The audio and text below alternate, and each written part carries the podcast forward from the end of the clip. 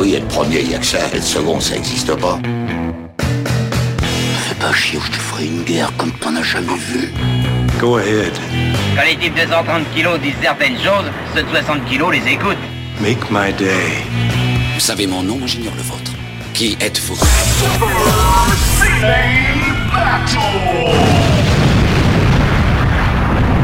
Le second, c'est un con.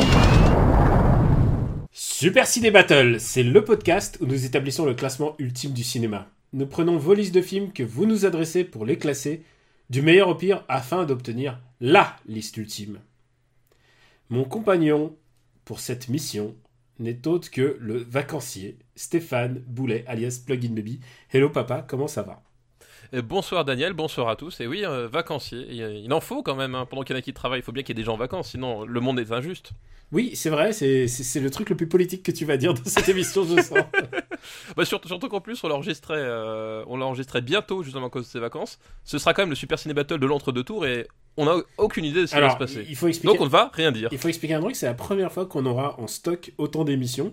Oui, Parce vrai, que à l'avance. parce qu'on prépare un peu tes, tes vacances et je me suis dit bon bah euh, on s'est dit même plutôt euh, on s'est dit que euh, bah, il vaut mieux en avoir quelques-unes sous le coude pour éviter qu'il y ait des semaines de battement parce que parce que sinon les gens ils nous disent qu'est-ce qui se passe? Non mais ça, mais, mais c'est le service public en fait. C'est euh, on ne doit on doit pas interrompre le service, on doit avoir la continuité du service. Ouais. Ça fait partie des missions de service public de Super Ciné Battle. Nous devons graver dans le marbre de façon régulière comme nous vous l'avons promis. Donc c'est ainsi, nous n'interrompons pas le service. Il y a des émissions toutes les deux semaines comme vrai. promis. parce que Peut-être un peu plus même d'ailleurs. hein. ouais il y a qu'à la télé euh, où on prend ses vacances dès le dès le 15 juin genre bon c'est la fin de la saison c'est bon.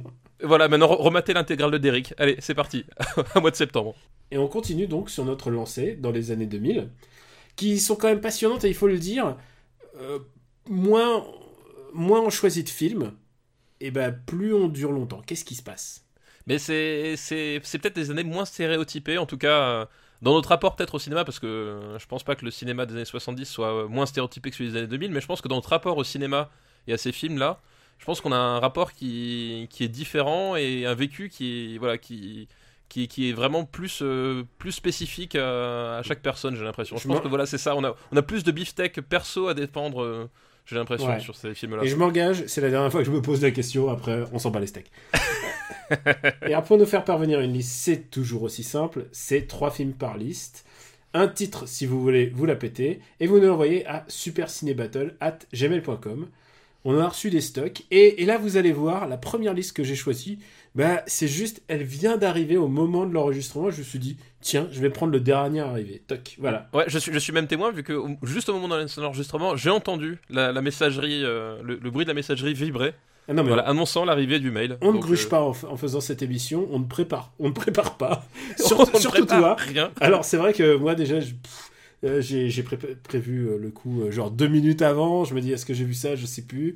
Mais toi en plus toi t'es t'es sans filet mec. Ouais, littéralement sans filet, exactement. Donc j'espère. euh, Et la dernière fois il y avait des films que tu n'avais pas vus. euh, oui, il y en avait, surprise. je sais plus, 2 3 peut-être, je sais plus, Ouais, un truc comme ça, il y a, il y a des trucs. euh. Ouais. Mais en même temps, c'est- pareil, enfin, aussi comme, le, comme les, c'est des films que les, là, la plupart des gens sont allés voir au cinéma le- au moment de la sortie, plus ou moins.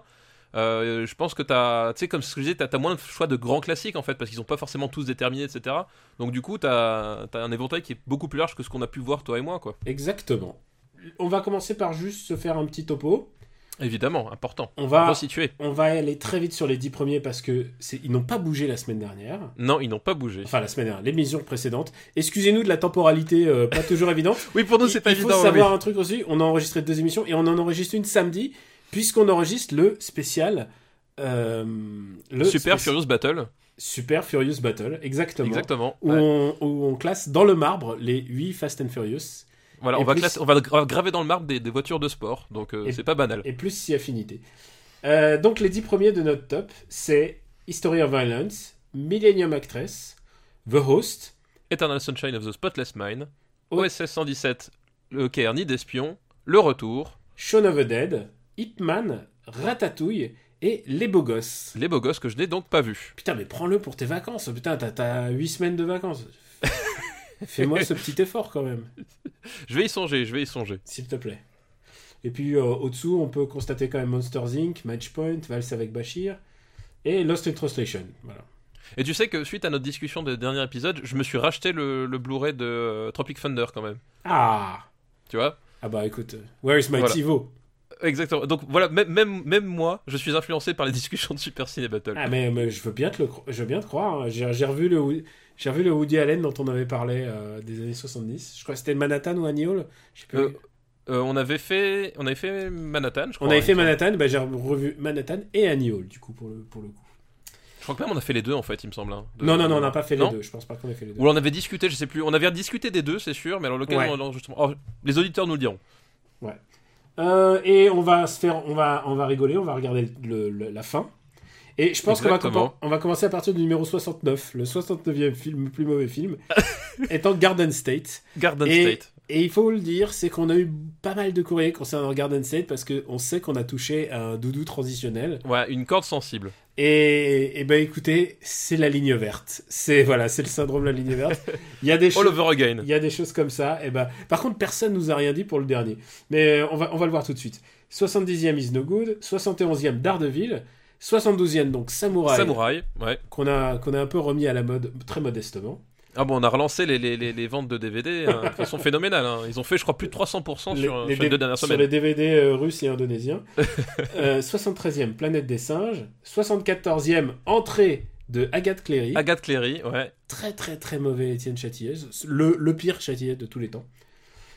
75e Cinéman, Voilà. Qui rafle C'est grand, grand film. hein. grand film, mais qui rafle la dernière place à Astérix. aux Voilà, Jeux. Astérix aux Jeux Olympiques qui, qui réussit quand même l'exploit de. Parce que c'était quand même très serré, il y a un beau tir groupé sur, le, sur la queue du peloton là. Ouais. Et euh, voilà, Astérix aux Jeux Olympiques a réussi à voilà, tirer son épingle du jeu pour attraper la dernière place. Et bah écoute, si on se lançait, Ah bah écoute, on est là pour ça, non? Ben on va se lancer alors. La première liste nous est envoyée par Jérôme Delalande. Merci Jérôme Delalande pour ta liste, par avance. Et c'est une liste qui s'appelle Pitch et coiffure improbable. Et donc, c'est cette fameuse liste qui est arrivée juste au moment euh, de l'enregistrement. Pourquoi je suis C'est une liste, c'est une liste Nicolas Cage Ah, Nicolas Cage. qu'on Ah, adore, bah, qu'on adore, bah, qu'on adore, dans évidemment. Air et qu'on adore dans beaucoup de films.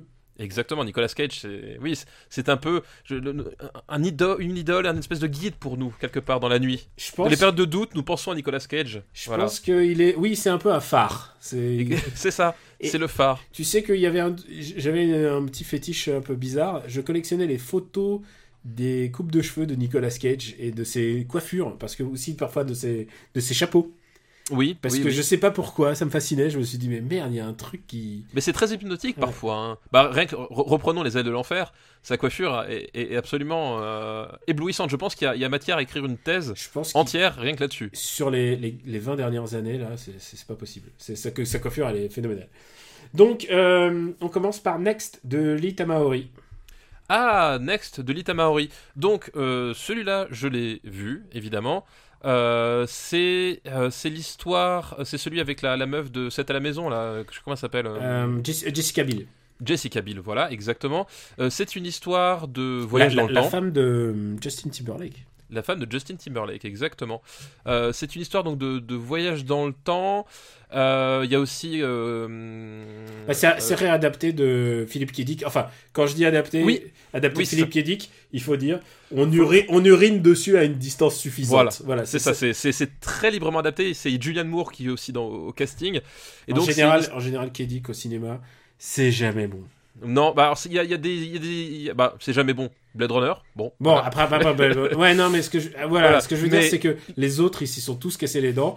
Et Mais en fait, je n'invoquerai pas, je n'invoquerai pas. Paycheck. Je n'invoquerai pas Paycheck. Voilà, oui, non, pareil. Mais en plus, ce qui est bien, c'est que c'est l'un des plus adaptés, euh, Kadik. Et pour le coup, euh, pas de bol, Kadik, c'est le seul auteur de littérature euh, au monde dont j'ai tout lu. Mais genre, même les, les- les nouvelles les plus obscures, euh, euh, celles qui n'étaient pas éditées en. Enfin, c'est vraiment, c'est le seul dont j'ai tout lu. donc, Ah. pour le Bon, coup, bah, en fait, on bien. a notre expert, ça y est. voilà, donc, donc je connais assez bien. Donc euh, là, l'histoire, c'est euh, c'est l'histoire de Nicolas Cage qui peut voir son futur deux minutes à l'avance, ou deux ou trois minutes, je sais plus, Ouais, quelque chose comme deux ça. minutes enfin, à l'avance. quelques minutes à l'avance et, euh, et qui du coup peut, peut le changer euh, en, en temps réel décalé on va dire quoi l'idée c'est ça c'est que de time capsule est, euh, Voilà, instantanée. et donc forcément forcément, ces, ces, euh, ces- ces aptitudes vont finir par être repérées euh, par des gens bien intentionnés et des gens mal intentionnés. Euh, il va être traqué notamment par euh, le FBI ou la CIA, je sais plus lequel des deux, ou un organisme, peu importe l'acronyme qu'ils ont utilisé, euh, pour retrouver un, un terroriste parce que c'est le seul euh, qui peut faire euh, qui peut faire ça, Euh, c'est-à-dire sauver le monde grâce à son euh, à son super euh, à son super pouvoir et en même temps euh, et en même temps il y a voilà il y a cette espèce de de, de, de, de- de choix qu'il a parce que il y a sa, sa, sa petite amie donc euh, Jessica Biel est en danger et à un moment donné il va falloir qu'il choisisse entre la sauver elle et sauver le monde quoi c'est exact, c'est exactement ça. Et voilà, c'est, c'est, voilà. Et c'est un film à twist, euh, encore une fois. Euh, c'est un film à twist. Euh, c'est peut-être l'un des twists les plus mal amenés de toute l'histoire du cinéma. Ah ouais, vraiment. Euh, ah mais c'est, je- enfin, je, je, je, je me rappelle pas, je me rappelle même plus du twist exactement. Mais je sais que le film se termine, genre tu as, la séquence, t'as, le, t'as la fin de, t'as la fin de la narration, puis après ça revient en arrière et il t'explique un truc, puis t'as retourné la situation. Alors, Et puis, euh, et souvent puis le voilà. problème des adaptations de Kelly, c'est qu'elles sont trop pédagogiques, souvent. Ils te- Bah, surtout- ils te- sur- Genre, il y a vraiment beaucoup d'exposition. Sur- bah oui, et puis surtout, surtout pour, enfin, pour quiconque a lu euh, les cadiques les plus obscurs, Mm. euh, tu cherches pas à comprendre du fil cadique. Alors, Voilà, tu Il y a- cherches pas, tu te sans casser les dents. Sans doute, c'est un. Et je crois, d'après la- ce que j'ai su de la production, c'est que c'est un film qui a été rewrité beaucoup. C'est un Oui. film qui avait. et qui. Ils ont. Je sais pas s'ils avaient pas pensé à faire une série télé ou quelque chose comme ça. Oui, puis c'est, euh, puis aux, aux manettes, c'est Lita Maori. Donc Lita Maori, c'est celui qui nous avait, euh, qui nous avait ramené euh, euh, James Bond avec GoldenEye. Mais il a Non, aussi. non, non, non, euh, non, non, non, non, non, non, non. c'est Diana Overday. euh, c'est Diane of Oui, oui, pardon. Qu'est-ce que je raconte? Oui, Lita Maori, c'est Diane- Souviens-toi, c'est le, le très mauvais. Voilà, c'était Lita, c'était- il avait fait Day, c'est lui qui avait fait le- la suite de Triple X. Euh, Enfin, c'est un réalisateur qui, s'est- qui, est parti du cinéma indépendant. Il est quoi? Il est euh, néo-zélandais, je crois. Ouais, il est néo-zélandais. Il À a réalisé un épisode des Sopranos. Voilà, et il s'est bien bien perdu en route.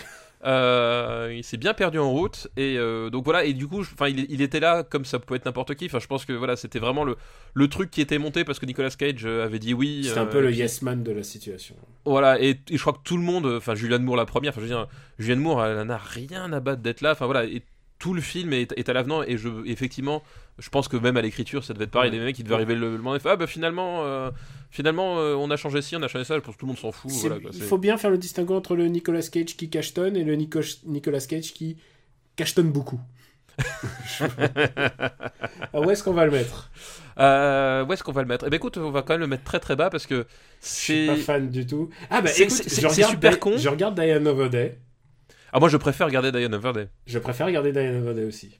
Et euh, moi je le mettrais, euh, Je je, le mets- préfère même regarder Doomsday en fait. Ouais, mais je le, je mets au-dessus d'Hancock quand même. Au-dessus d'Hancock, ça marche.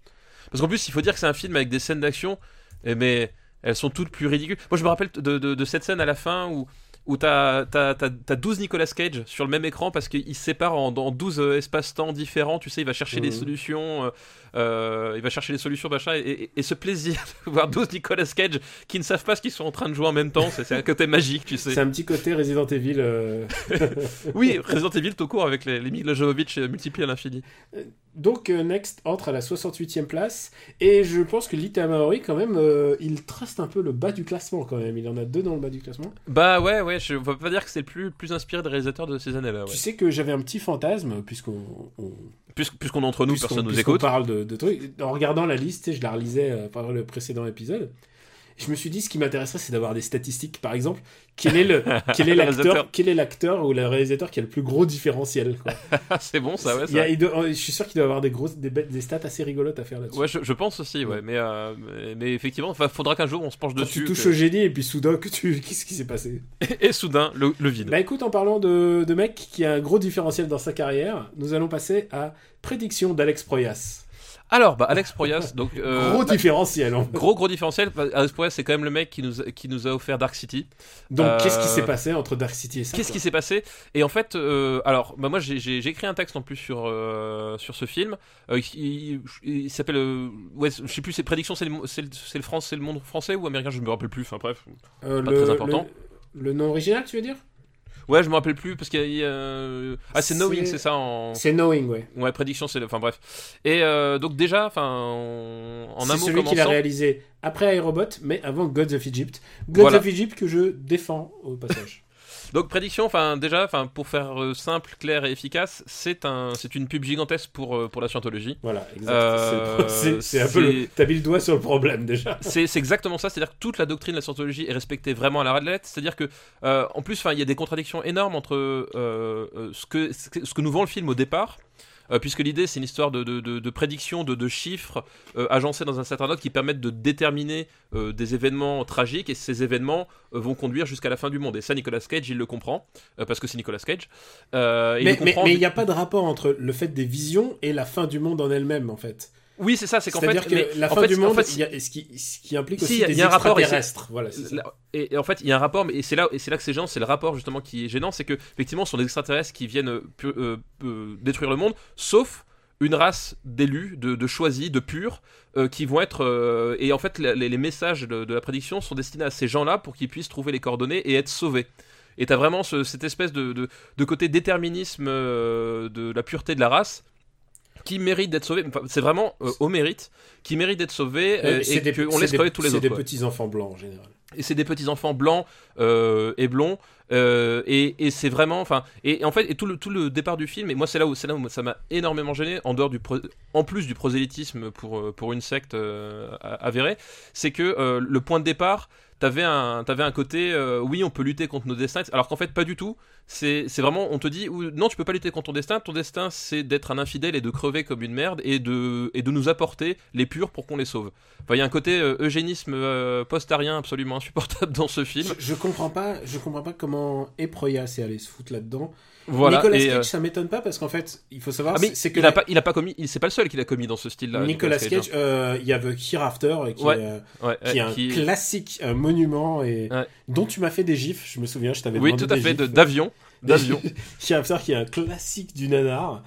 Et, euh, et celui-là, et, et- et la- le problème de, de, de Knowing, c'est qu'il n'a pas de, il n'a pas la puissance d'un nanar. C'est juste, c'est juste nul. en fait, c'est nul. En film. fait, pour moi, il il c'est- un gâchis aussi parce qu'en fait, il y a, il y, a, il y a plusieurs. En fait, les scènes de catastrophe, euh, tu vois en fait la, la patte de metteur en scène de Alex Proyas. C'est-à-dire que la, la- pour moi, la, scène, en fait, dans, dans les catastrophes, t'as un, crash d'avion. Et euh, l'idée, c'est qu'en fait, Nicolas Cage, il arrive à, à- à déchiffrer où et quand a lieu ce crash. Et, et comme par hasard, ils ont tous lieu sur le continent nord-américain dans un périmètre de 50 km autour de Nicolas Cage. C'est quand même bien conçu, euh, la vie, euh, pour- quand, euh, quand il s'agit de l'apocalypse.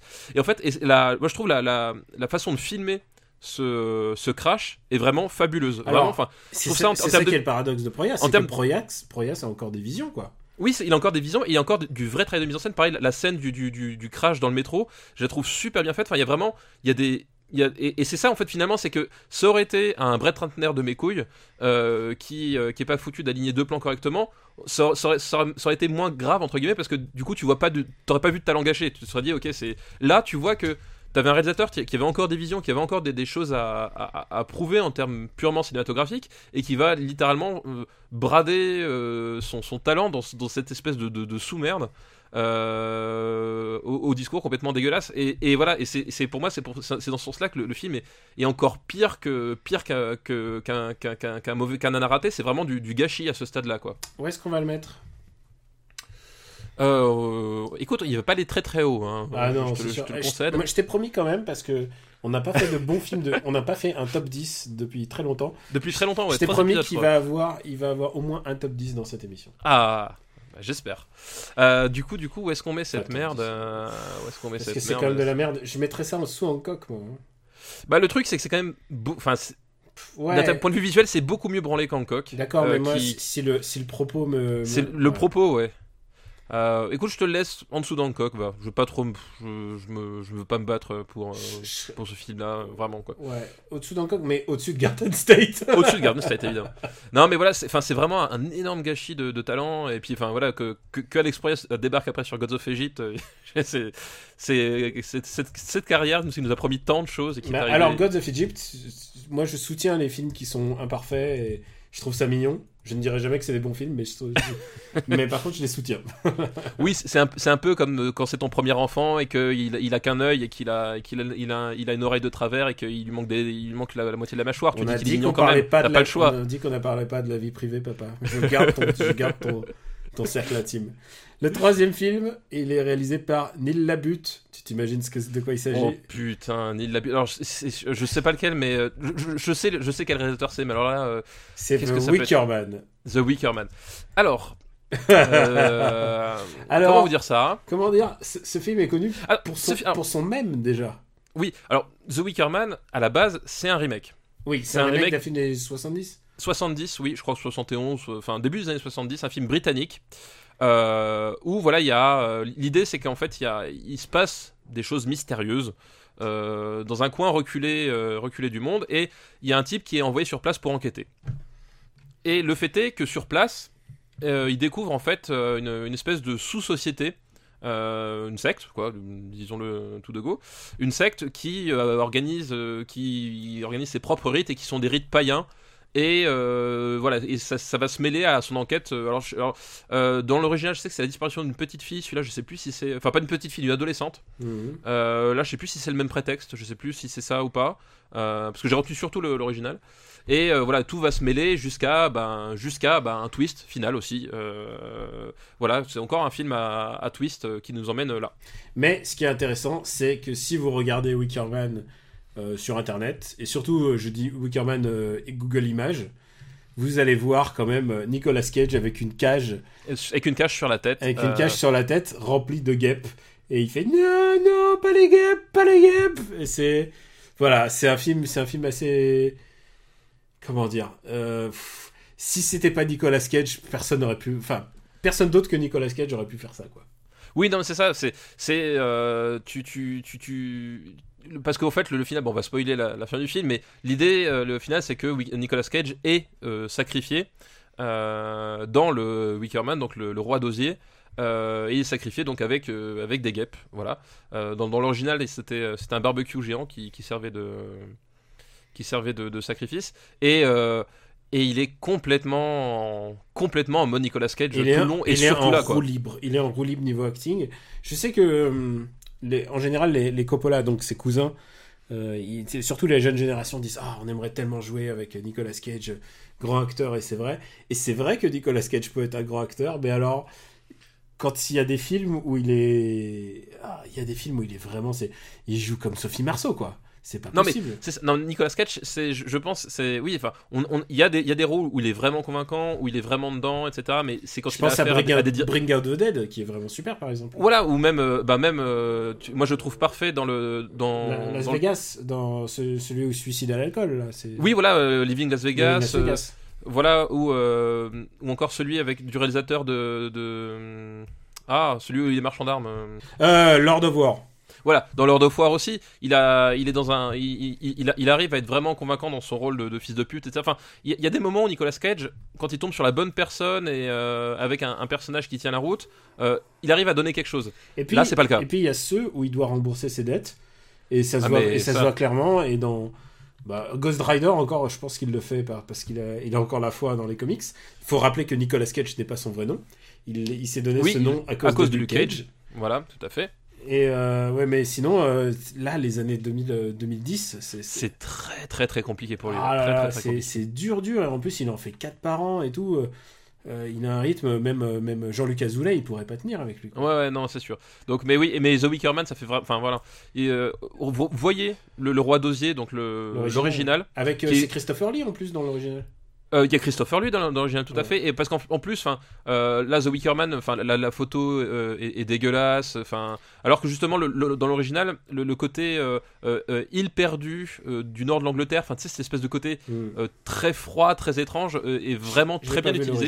Bah, faut vraiment le voir parce que, enfin, vraiment, ce, ce, tu sais, ce côté, ce côté, euh, voilà, vraiment très, très particulier de, de l'Angleterre profonde, euh, un peu isolée, euh, euh, perdue en- dans, dans, dans- dans- au milieu de la mer. Enfin, voilà, ça, ça, ça participait beaucoup à l'ambiance qui était assez particulière. Et, et là, par contre, c'est filmé avec le cul, la photo elle est vraiment immonde.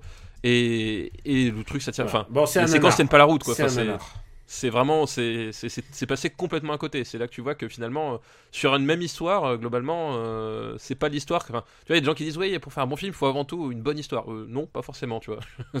C'est- pas parce que tu racontes la même histoire que tu vas faire la- un bon film dans les deux cas. Non, il faut, il faut aussi, il faut aussi savoir tenir une caméra. Et... il faut savoir tenir une caméra savoir raconter savoir jouer la comédie. Enfin plein de trucs hein, dans, dans le cinéma finalement. Alors, où est-ce qu'on va mettre ce film? Euh, pff, euh, Putain, on a encore des bottom shooters. Je suis désolé. encore des euh, encore des bottom shooters. euh, pff. Moi, je préfère. Je, je, je prends plus de plaisir à regarder Doomsday. Euh, Je le laisse au-dessus de prédiction.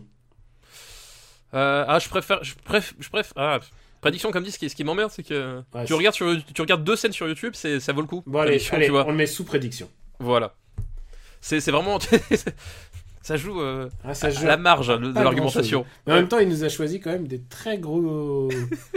des gros morceaux, quoi. Bah, c'est un vrai cinéphile. hein. C'est Ouais. un vrai cinéphile. On remercie Jérôme, le ciné... Jérôme le cinéphile, donc. Oui, merci. Et on passe à la liste qui nous est envolée par Nicolas Boila. Merci Nicolas Boila pour ta liste. Et c'est une liste qui s'appelle Porno sur la falaise. Euh, bon, bah écoute, c'est un très bon choix de liste, ma foi. Et le premier, euh, le premier film de sa liste, c'est Zack Emery, Make a Porno, de Kevin Smith. Euh, je l'ai pas vu. Tu ne l'as pas vu? Non, je ne l'ai pas vu. Eh ben écoute, je pense que je vais dire du bien du meilleur Kevin Smith. Je ne sais pas, je je l'ai pas vu. Donc, euh, Ça va pas très, c'est- c'est- ça ne nous engage pas. Euh, c'est Seth Rogen et Elizabeth Banks, donc euh, Oh, déjà ça part mal. Oui, c'est peut-être pour ça que Ouais. j'ai pas regardé en fait. c'est des colocs. Euh, c'est des- colocs. Et bon, euh, comment dire, Seth Rogen, il joue le même le, le rôle de euh, De Seth Rogen. c'est-à-dire he speaks with a loud voice. oh, you know, Voilà. you know, I smoke weed. you know, I'm Jewish, right? I'm Canadian, right? Voilà. Je, le- Voilà. T'as Ouais, vu, ouais, t'as vu voilà, comment je, le je- travaillais hein Ouais, je vois bien. Non, mais tu le tiens bien. Tu le tiens bien. Alors. Je, je sais pas si je laisse ça pour les bonus ou pas, mais en fait, ma meuf kiffe euh, Seth Rogen et, et, et j'ai ça pour, euh, pour l'allumer, quoi. J'utilise cette, imitation, j'utilise cette imitation vraiment pour, euh, pour mettre du piment dans le couple, quoi. Mais j'ai envie de dire en même temps, il faut bien qu'elle ait des défauts. hein. Bah, c'est ça que, et, et quand, je- et quand je dis ça aux gens, je dis non, non, mais tu sais, moi, chacun a sa fuck list. Toi, je sais, qui t'as dans ta fuck list? Je sais pas. euh, moi, Ah, J'ai j'ai- j'ai jamais raisonné comme ça, mais. euh, non, mais bon, euh, tu- on a tous, on a toujours, ouais, on a on a toujours tous. un truc genre euh, Scarlett Johansson. euh, ou- Claudia Cardinal. Voilà, ou même, ouais, si t'as une machine à remonter dans le temps, hop, je. Oui, voilà. Non mais Voilà, je, je, je, je prends, je prends Emma Peel, tu vois. voilà, on, on est d'accord, on est bien d'accord. D'accord. Et elle, elle me dit, bah, Seth Rogen. Ouais, bah écoute, il en faut pour tous les goûts, nous ne jugeons pas. Voilà, ne jugeons pas. Mais ne donc, jugeons pas. donc ce film est, un réel porno pour certains, faut, faut l'oublier. Donc euh, ce film, Kevin Smith l'a vendu au, à, au- à Weinstein euh, sur la base de son titre. Il a dit, Eh, j'ai envie de faire un film et ça s'appellera Zach et Miri font un porno. Et il lui a dit banco. C'est aussi simple que ça le cinéma, tu vois, parfois. Oui, oui, voilà, parfois. Le miracle. À l'époque, euh. Kevin Smith c'était vraiment le golden boy euh, du cinéma, quoi. Enfin, enfin le, on- tu sais, Hollywood aime bien se trouver des nouveaux Tarantino, euh, sur- enfin surtout. Oui, non, mais c'est vrai que Kevin Smith, il a, il- ça a été un peu justement, voilà, le, le sur, sur qui on va jeter notre dévolu dans un cercle plus ou moins indépendant. Il travaillait dans un vidéoclub. Ah, c'est bon, c'est bon. Ouais, c'est bon, ça je- va le faire. crois que- je crois Il fait des films un peu bizarres, un peu décalés, euh, avec des personnages qui, vont, qui disent des, des- des trucs bizarres ou des gros mots. Allez hop, ça, ça, ça va le faire. quoi. Et on peut pas nier, le truc, c'est qu'il a un... Il a un certain don pour le dialogue à la Kevin Smith. C'est-à-dire, au bout d'un moment, c'est très bizarre parce que t'as l'impression que tous les personnages parlent avec sa voix, en fait. Mais à moi, ça me fait ça. Au bout d'un moment, je fais Ah, ok, ils parlent tous comme, comme Kevin Smith. Et, euh, et là, c'est encore les films qu'il avait envie d'écrire. Après, euh, ça va être la dégringolade. Mais, euh, mais tu sens que il a, il a, on est ici à la, au croisé des chemins pour lui entre le film commercial et le film indé. C'est avant qu'il réalise son planète des singes, en fait. C'est ça que de me dire. c'est exactement ça.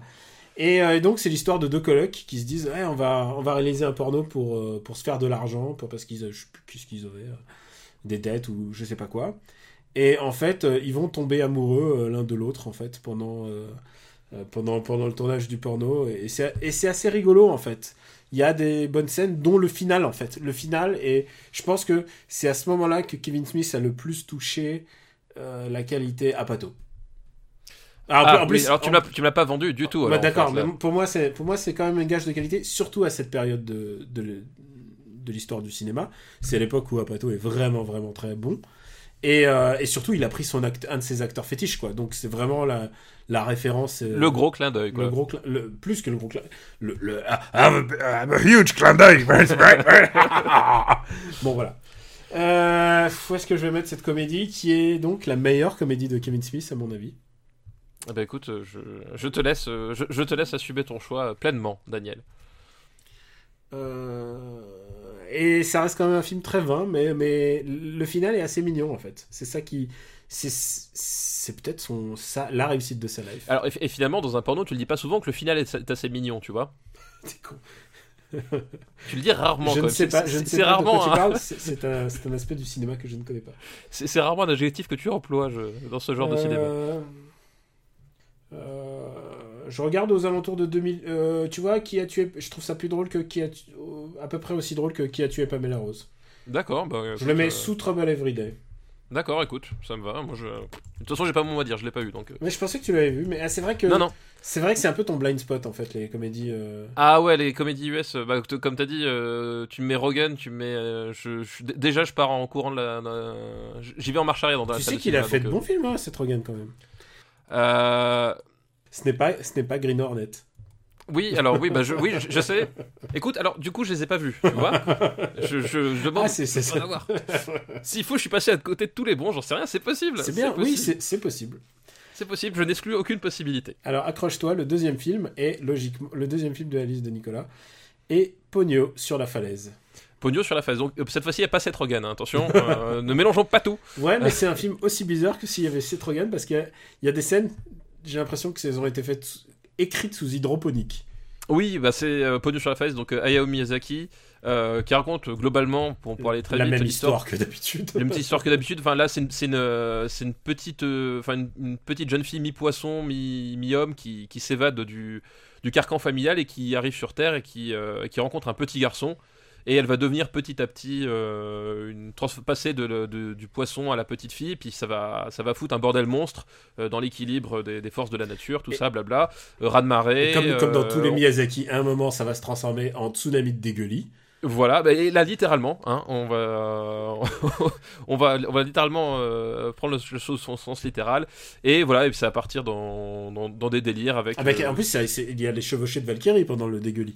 Oui, tout à fait. Voilà. Euh, voilà, donc c'est un, c'est, c'est, c'est un, c'est un Miyazaki. Alors moi, c'est un Miyazaki que je trouve assez, assez étrange en fait, euh, très inconstant en fait. Euh, j'ai du, j'ai du mal en fait à le regarder avec plaisir en une fois. C'est assez étrange. Moi, il y a- y des trucs- Il est très foutraque en fait. Il y a des trucs qui m'interrogent et quand je regarde ce film, je me dis comment ils sont arrivés là? On- on- alors, on décompose les, les points, les points concernant ce film. T'as la petite fille, elle quitte son, son carcan familial, elle est dans une goutte d'eau. euh, ensuite, Elle est ramassée dans un seau par un petit garçon. elle est ramassée dans un seau. Ensuite, elle devient au fur et à mesure une vraie petite fille. Ok. Ensuite, euh, sa mère. euh, non, il y a un sorcier. Il y a Brunhild qui arrive. Voilà. C'est son, donc c'est, son père en fait. Son père qui arrive et qui déclenche et qui déclenche les Valkyries. Et, et la- l'apocalypse. L'attaque wagnérienne de Joe Hisaishi. Donc là, là et, Miyazaki a tout fait hein, dans ce film. hein. En plus, euh, il est euh, scénar, euh, il, scénar, il a fait le, storyboard comme d'habitude. Enfin, vraiment, c'est peut-être que c'est celui où il était au plus grand. Enfin, c'est son dernier au plus grand potentiel, peut-être. J'ai presque envie de dire. Et et là, alors, à ce moment-là, il se passe un truc. Le film s'arrête presque, en fait. Euh, je sais pas si tu t'en souviens. Si, si, parce qu'en fait, Tout d'un coup, t'as l'après raz de marée, donc t'as l'après, tsunami en fait. Enfin, t'as de l'eau jusqu'à perte de vue. C'est des espèces d'îlots. euh, T'as des Oui, îlots puis- de trucs qui dépassent. Puis Et- il transforme le, bateau le bateau jouet en, en bateau géant, euh, qui le bateau mu par, euh, par la chaleur de la, de la bougie. Ouais, donc le, le bateau, et il commence à faire de la de genre du radeau entre entre les. Et, il, et il croise des survivants avec il la, la, des la survivants, mer Et donc il croise une mer. Et, et donc qui, qui allait, en qui- fait, parce que c'est très, important. qui a- Oui, voilà. Alors voilà, c'est ça exactement. C'est le truc du film. Et je n'arrive pas à en démordre. C'est elle allait.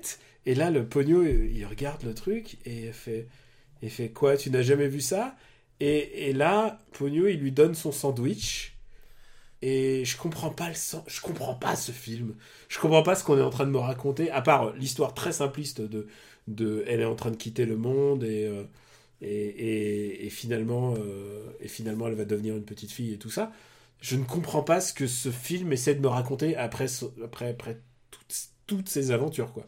Puis même, t'as la, t'as la résolution où t'as la maison de retraite où euh, sous les eaux, puis t'as, t'as tout le monde qui est, qui est gentil, qui est content avec sa, sa bulle autour de, Ça du crâne. C'est, ça m'a rappelé un peu, si tu veux, le Mr. Fox. Est-ce que tu as déjà vu Mr. Fox? Euh, Mr. Fox, non, le titre de, de Wes Anderson. Ah, attends, Tu sais, le, Fox. le, le truc euh, en pâte à modeler. Euh, Ah oui, d'accord, oui, Voilà. d'accord. Oui, oui, oui, pâte à modeler, oui, mais en, figurine. Ah, je, je me rappelais plus du tout que Bah, s'appelait Mr. Fox, mais d'accord, oui. Et ok. ben Mr. Fox, il n'y a pas de, d'enjeu. Et là, il n'y a pas d'enjeu. Il y a rien. Enfin, il y a pas. Y a, En fait, il y a que des, il y a que un bric-à-brac d'idées assemblées entre elles. C'est ça. Et, et en fait, et, et surtout, et surtout, et c'est là où, le, le problème. enfin, moi, j'aime bien le film, mais c'est vrai que je, je suis comme toi, j'arrive pas à voir où est-ce qu'il a voulu aller, parce que contrairement, par exemple, à un, à un Kiki la petite sorcière, la, Il y, a un arc, on- il y a un arc narratif, même s'il n'y a, il y a pas de méchant, narratif. même s'il n'y a pas Voilà. de méchant, il y a un arc narratif. on, en a parlé, c'est un film où les enjeux sont pas extrêmement forts, etc. Mais en même temps, c'est un film qui, qui, qui, qui joue sur sa simplicité de, de- de- des situations, euh, des, des rapports humains. Enfin, t'as- voilà. Alors que là, justement, c'est tout le contraire. Enfin, c'est complètement euh, euh, psychédélique, euh, en fait, Pogno sur la falaise. Et pour justement un truc où finalement t'arrives à, à un, un espèce de, cumul, tu te dis ça va être un, un, un Chihiro bis quelque part, parce que tu sais on est un peu dans, dans, dans une espèce de, même euh, générosité de tout, de plein de trucs, sauf que euh, bah, ça mène pas grand pas pas euh, voilà ça mène, ça mène pratiquement nulle part contrairement à un Chihiro où justement à, la fin tout ceci a un sens. Là ça, ça, fait une espèce de bordel qui qui à la fin est pas super bien ficelé puis on termine le film. On voilà on a vu des trucs impressionnants inspirés machin mais je- le, Alors, le film en lui-même il, a- il a beau, du mal à hein. exister C'est enfin vraiment, super beau. c'est voilà donc du coup ça laisse une impression euh, euh, vraiment étrange Au Japon, et- il a cartonné parce qu'en plus, il y avait la chanson thème et la chanson thème, elle est, elle- te reste dans la tête, mais c'est un enfer. C'est comme la chanson des Ewoks, quoi. Une fois que tu l'as entendue, tu peux plus l'oublier. Oui, enfin c'est oui, oui, ce que tu veux dire. Mais bon, et c'est- là où c'est un peu dommage parce que enfin, t'es pas forcé de comprendre un film pour l'aimer. Je- J'espère qu'on en reparlera un jour. Euh, mais là, tu, il y a des trucs que tu comprends pas, mais tu, tu sens que c'est pas, tu sens que c'est- parce qu'il y y a un moment donné, il y a un truc qui est cassé dans dans, dans la, dans la façon dont le film a été fait. Enfin là, tu sens que c'est pas forcément voulu comme ça. Enfin voilà, tu, tu sens que quelque part le film est aussi un peu brisé. euh, à Alors, brisé, brisé c'est beaucoup dire, mais Mais d'un point de vue narratif, enfin, tu vois, il y a il est confus dans ce qu'il veut dire. Voilà, il est vraiment confus en fait. Voilà, c'est ça. Et- plus, et- plus et- brisé, c'est vraiment est confus, mais en même temps, on garde toujours le, le même didactisme de, de ce mec qui est euh, il y a les méchants et les, ils sont pas complètement méchants. Euh, le père, il est, il est sorcier, machin, mais en fait, euh, il est gentil. Oui, le, le père, le Le père, père, il, est, il il présenté comme une espèce de figure effectivement euh, méchant. euh, méchante et très effrayante au début, alors qu'en fait, il ressemble à finalement, Mor- bah, il me fait penser à chaque fois à Moriarty de, oui, de Sherlock exactement. Holmes. hein. Tout à fait. J'ai eu, le même, même analogie. Et, et finalement, effectivement, tu te rends compte que c'est juste l'a priori que t'avais parce que toi t'étais focalisé sur certains points de vue, etc., etc. Mais voilà, c'est voilà, assez confus au final, c'est bizarre. Quoi. Je peux juste dire, enfin, je peux juste ajouter que euh, je, je préfère Pogno à- au film précédent, à son film précédent qui était le Château ambulant. Et le Château ambulant que je trouve catastrophique. Ah, moi je trouve pas Ah, catastrophique, mais, euh, Après, mais j'ai- on, on verra quand s'il y aura une liste Ouais. qui le propose. J'ai aussi des, je des trucs à dire sur le château ambulant. Je ne crois euh, pas qu'on l'ait. Mais le château ambulant, c'est pouf, au secours. Euh, bon, où est-ce qu'on met Pogno Et Pogno, ça reste quand même un film super beau. hein. Et Oui, oui, bien je sûr, pense qu'il est regardable par les enfants sans aucun PB. Ah bah mais les, enfin moi, mes, moi mes gamins ils adorent Pogno sur la falaise. hein. Ouais. Mais en même temps, enfin en termes, comme dit en termes de euh, purement esthétique, enfin il y a. Qu'est-ce que il y a- ça veut dire? Je pense que c'est le, le Fantasia de Miyazaki. hein. Oui, mais oui, t'as vraiment un côté fantasy effectivement. Enfin c'est- super beau et puis le, t'as quand même euh, une, une vraie, enfin une toujours, toujours une vraie constance dans la mise en scène qui fait que euh, que t'es happé par, par par un détail ou par un autre et que t'arrives à rentrer dans le film d'une certaine façon. Enfin voilà, t'as toujours ce, ce, truc là qui fait que, mais au final. Voilà, enfin, je trouve que t'es pas transporté, t'es pas, t'es pas interloqué, t'es pas ému, comme, euh, comme il savait le faire avant, quoi. Euh, je regarde la liste et tu vas me dire ce que tu en penses. Moi, je mettrais entre le Pack des loups et Darjeeling. Et le Darjeeling. Alors je le mettrais quand même au-dessus du pack des loups, moi. Ok. Je suis prêt à écouter ça. Ça, ça, je peux écouter. Écoute, voilà, mais c'est tout. C'est. Euh, Au-dessus de Little Miss Sunshine Non, je mettrais Dis-moi ce que Je mettrais, moi je mettrais en fait en dessous de Gangs of New York. Go, allez, c'est pas de problème. Voilà. Je te suis. Pogno sur la falaise. Pogno sur la falaise, donc l'avant-dernier film de Miyazaki. Enfin, bientôt. Enfin, je- bientôt l'antépénultième. Jusqu'- hein. Jusqu'au prochain. dernier, euh, dernier film de la liste de Nicolas, c'est Baise-moi de Virginie Despentes. Virginie Despentes, donc euh, Baise-moi, adapté du, Du roman du de roman de Virginie Despentes. Euh, voilà, film qui a beaucoup fait parler de lui parce que c'est le film qui a, qui a fait changer la législation sur la. Sur le, cla- la porno, les- la classification des films, en fait. 18 ans. parce que globalement, avant euh, Baise-moi, euh, le fait d'être interdit aux moins de 18 ans, c'était être classé X automatiquement, donc interdit d'exploitation dans les, dans les salles de cinéma. Ouais. Et pour, et Euh, pour voilà. être classé X, il fallait. C'était sexe non simulé. Voilà, c'était le porno, globalement, enfin des, des films. Enfin, après, au fur et à mesure de l'évolution de la censure, on en a déjà parlé, mais disons que. À ce moment-là, les évolutions de la censure ont fait que globalement les films X, euh, c'était euh, quasiment que des pornos, vraiment à très très large majorité. Donc débarque ce film-là, qui a relancé le débat finalement sur euh, euh, peut-on interdire au moins de 18 ans sans le classer X, c'est-à-dire peut-on faire une, une interdiction au moins de 18 ans, la faire respecter et quand même avoir un circuit, circuit distribution euh, classique ou pas. Euh, voilà, donc c'est ce- les, ce- ligues, celui- les ligues de vertu se sont déchaînées, évidemment, comme d'habitude. Oui, parce que bah, de toute façon, c'est un- film, euh, euh, c'est un film euh, sulfureux avec un, un propos, un propos, voilà, absolument, euh, ab- ab- absolument hors des cases de la, de la morale, etc. Puisque euh, on, on suit deux, deux, deux jeunes femmes qui sont, euh, qui sont, comment dire, prostituées. voilà, qui sont prostituées et qui, et qui ont une tendance à apprécier l'extrême sous une façon ou sous une autre, c'est-à-dire le, le- le sexe, la drogue, la violence, l'alcool, enfin voilà. Donc du coup, euh, du coup, elles, vivent dans un espèce de, de, comment dire, d'univers complètement euh, euh, complètement euh, délétère, complètement euh, mortifère, et elles s'y complaisent en fait dedans. Et euh, elles évoluent, elles répondent au mal par le mal. Enfin, du coup, c'est une, spirale de violence qui se déchaîne, euh, qui se déchaîne et qui euh, vraiment un côté euh, complètement, complètement barré parce que ça va essayer d'aller le plus loin possible, quoi. Bah, t'as as dit exactement ce qu'il ce y avait à dire sur le film. C'est un film qui. Comment dire Plastiquement, on va dire qu'il est intéressant. Bah, Parce qu'il est, il est réalisé, euh, c'était à l'époque euh, au numérique, tu vois, euh, à une époque où, où le numérique n'était pas encore la norme. C'est ça, à l'époque où le numérique c'était encore une image ben, vidéo, hein, typiquement, c'était et très cru, et du coup, en, termes de, rendu. Ouais, il n'y avait pas d'éclairage. Euh, tout était très nature. Tu sens qu'elles ont pris le soin de pas se maquiller pour. euh, Enfin, tu vois, c'est Mm. vraiment. euh, c'est fait petit budget et c'est arme au point presque, j'ai envie de dire. Oui, non, mais Puisque- bah, puisqu'il c'est en est question à un moment.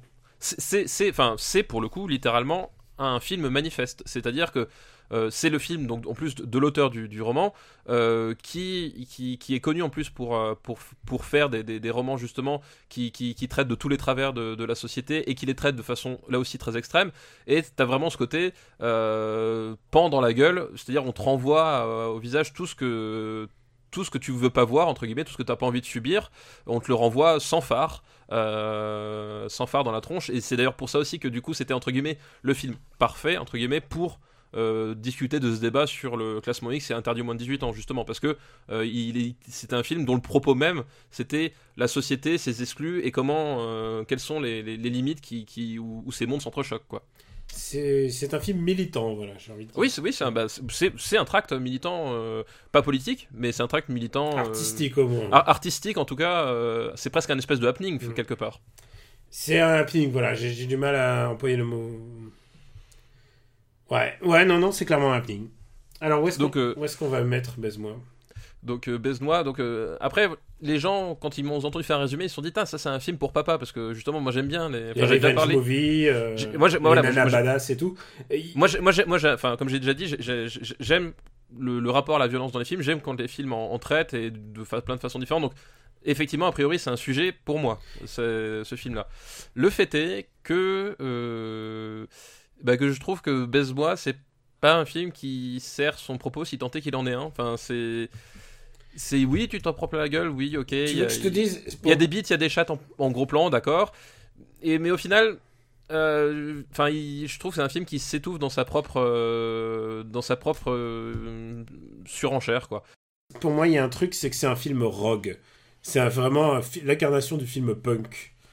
Euh, Oui, il y a, il y a un côté, il y a un côté. il y a un et- truc presque, presque musical dans, dans sa manière de, de se positionner par rapport à nous. Oui, par de se positionner, mais de, de se positionner, oui, effectivement, on, on retrouve en plus. Je voilà, dis pas que ça punk. fait du super ciné, mais en Non. tout cas, ça fait Non, non, mais chose- en plus, ça fait quelque chose de très rock'n'roll.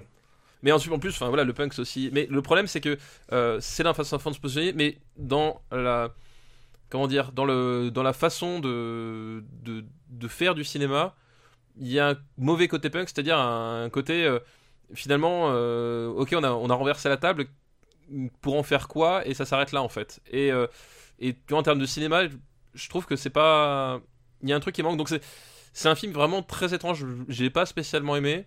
Et je trouve que je trouve qu'il finit par, par tomber dans les pièges dans lesquels on finalement on, on, on l'accuse parce qu'on le, on dit que c'est un film gratuit, etc.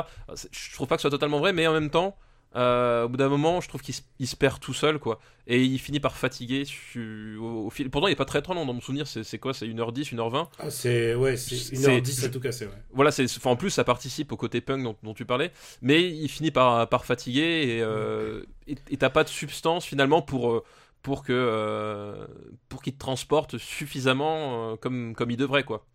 Alors, où est-ce qu'on va le mettre? J'aime entendre dire que ce n'est pas un film TF1 vidéo, ni M6. Non, c'est Ce pas n'est pas la sélection, ce n'est pas la sélection des spectateurs UGC. Non, non, c'est. euh, Mais tu vois, par exemple, euh, euh, moi, je le mettrais au-dessus de Monster, par exemple. Déjà. Ah, je le mettrais au-dessus de. Je le mets au-dessous de King Kong, mais au-dessus de, au-dessus de Moulin Rouge. Écoute, ça me va. Ça me va. Parce C'est- parce alors c'est marrant parce que c'est un, enfin, c'est un film, si vous avez l'occasion de le voir quand même, regardez-le parce que je pense que les... c'est un film où tu peux avoir un rapport qui... Ah, de, qui- de, de, de haine de... de haine ou alors d'adhésion. Enfin, tu sais, il y a un côté... Ouais. C'est vraiment un côté euh, viscéral. Enfin, il y a un Et truc... il faut aussi. Ça peut Ouais. déclencher... je- je- je- Enfin, en tout cas, je peux comprendre que des gens euh, adorent ce film. Enfin, y a... Ou qui viennent à sa littérature après. Oui, voilà. Ça peut être un déclencheur. Enfin voilà, il y a. C'est pas un film. euh, C'est pas. Comment dire ça C'est pas, pas- un film que j'ai que, aimé. Mais il peut provoquer quelque chose. Alors testez. Et puis, il faut, vous ajouter, verrez bien. faut ajouter un truc. Il est réalisé par Virginie Despentes et Coralie Trinity aussi. Voilà. Oui, qui euh, bah, qui Craig Trinity, qui vient du monde du, du porno. Et qui- Il y a un dernier truc à préciser, il est important, et, et c'est aussi euh, rapport à sa classifi- classification. Ce n'est pas un film porno. Euh, Non, alors il y a des scènes de sexe, mais si, c'est pas un si film vous porno. masturbez là-dessus, je ne sais, je Non, sais oui. pas les mecs. Oui, il y, a- il y a des scènes de sexe euh, face caméra et des choses comme ça, mais on n'est pas justement, on n'est pas dans la stimulation. non. Et euh, on n'est pas dans la stimulation. Même le rapport à la violence, on n'est pas dans la. En, en tout cas, l'intention n'est pas dans la, dans la stimulation. Mm. Euh, comme on peut l'être devant un, un bon Schwarzenegger des familles. Bon, bah, on remercie Nicolas, Nicolas pour sa liste. Mais oui, merci Nicolas. Et on passe, euh, on a le temps de se faire une liste encore. Bah oui, bah attends, j'espère qu'on a le temps de se faire une liste. Qu'est-ce qu'il raconte lui? Bah, on va se faire une liste qui s'appelle Métasac de stéroïdes burinés par la vie, au regard botoxé, empli de larmes. On dirait Sylvester Stallone quand tu m'en parles comme ça. C'est une liste qui nous est envoyée par Joseph Caté, et on remercie. Merci Joseph Caté. Merci Joseph. Et on commence par The Wrestler. Ah bah oui, The Wrestler donc euh, de Darren Aronofsky, Ouais.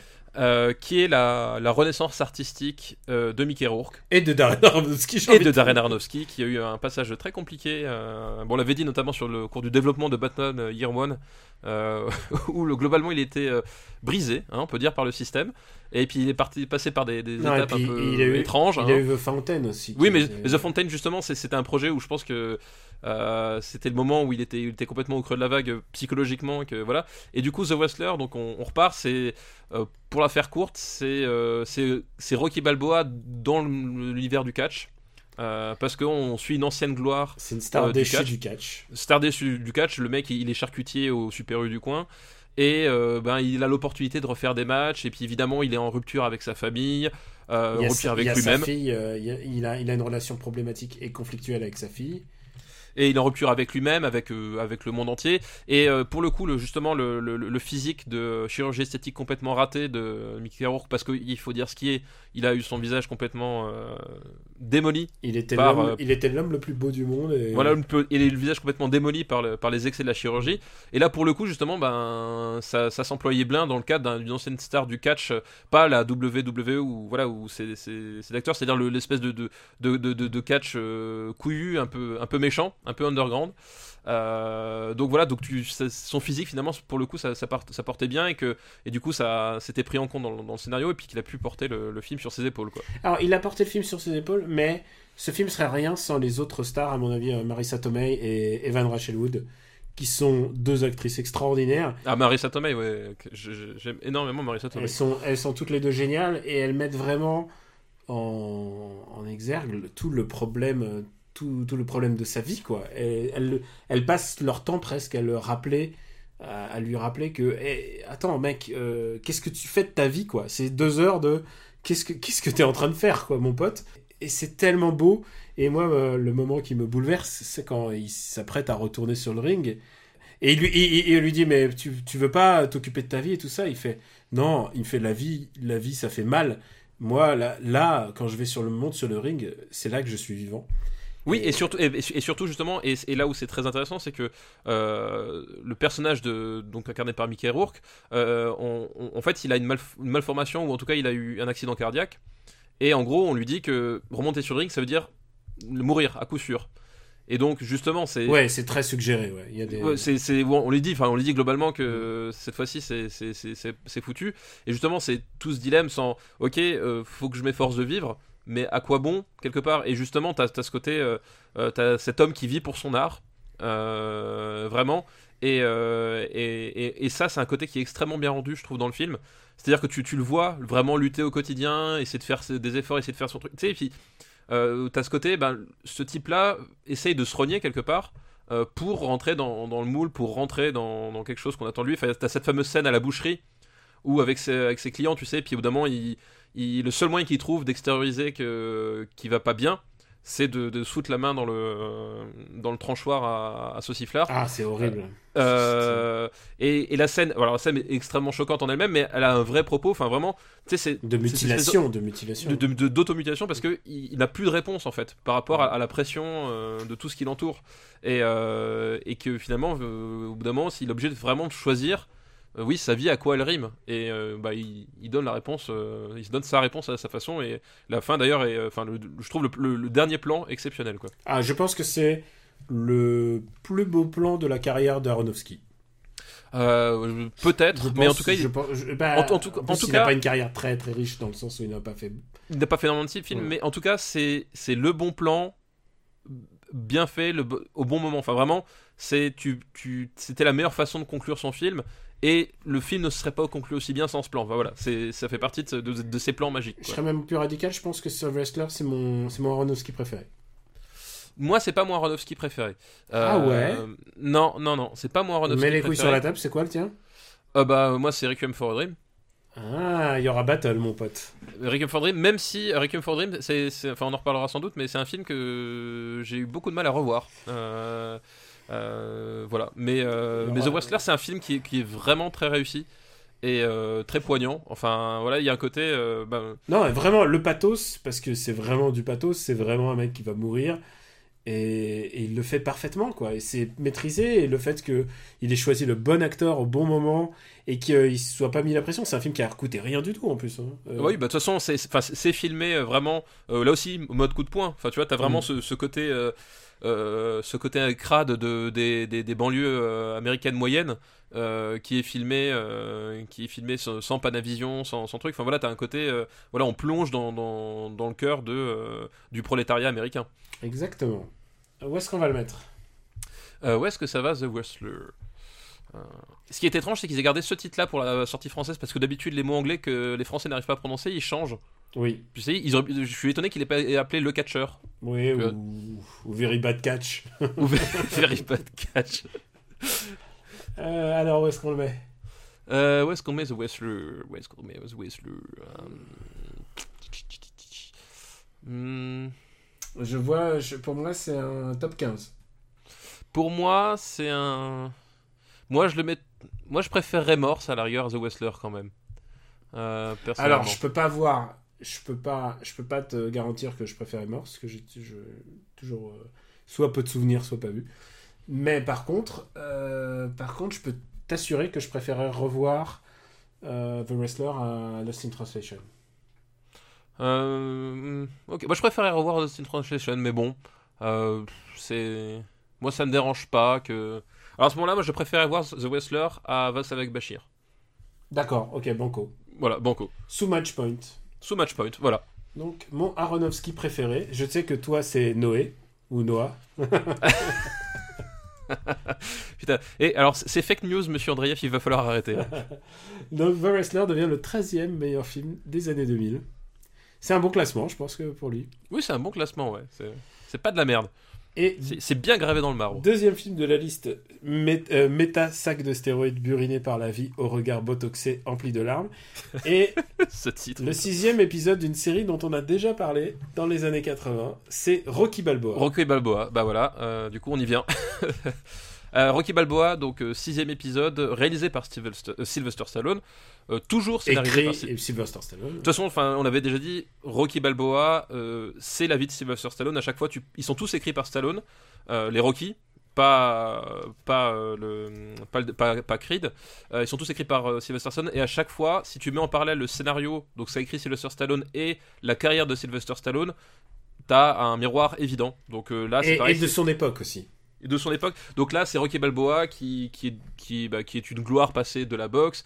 Qui il a son ce- petit resto. son petit resto, sa petite vie. Euh, finalement, il n'est jamais sorti de son quartier de Philadelphie. Il a jamais mené la, enfin, si, il a mené la grande vie, mais il l'amène plus. Euh, il est en rupture avec son fils. Enfin, voilà. C'était, c'était le moment où Sylvester Stallone était complètement au creux de la vague euh, dans sa carrière d'homme d'action parce que c'était avant les Expandables et c'était après tous les putains sais, les, les detox, les driven qui Mhm. s'étaient tapés dans la fin des années 90. Enfin, c'était le moment où plus personne ne voulait entendre par- parler de Sylvester Stallone. Ah, il faut pas, faut pas oublier aussi que c'est aussi un grand comédien. Et Oui, a il avait son- fait Copland. et je pense à Copland, voilà. Voilà, il avait fait Copland, mais Copland, euh, on peut pas dire que Copland, ce soit un film qui parlait aux, aux, aux- aux gens qui regardaient d'habitude les, Stallone, Sly Movies. ouais. Euh, c'est un grand film euh, d'un réalisateur qui a fait d'autres grands films dont on a parlé la semaine dernière. Euh, vrai. et pour, pour replacer euh, dans, dans, dans les recommandations, voilà, je vous laisse trouver. Et, euh, et oui, qu'est-ce que j'ai? Oui, et du coup, voilà, c'était vraiment le, le- le creux de la vague, en tout cas en termes commercial, en termes de représentation, en termes de légende. Enfin, finalement, la légende Stallone, euh, on était passé à autre chose, euh, littéralement. Et, euh, et en fait, bah, du coup, il va, il va essayer de se remettre en selle avec ce Rocky Balboa, parce que c'est vraiment, en plus, l'histoire du film, c'est Rocky Balboa qui, à la faveur d'une simulation par ordinateur, montre qu'il il battrait le, le champion en titre, qui est un, un jeune loup arrogant. Et voilà, et du coup, bah, Sylvester Stallone, ce film-là, c'est ce qu'il veut faire, c'est qu'il veut se remettre en selle et prouver que il, vaut aussi bien que les petits jeunes.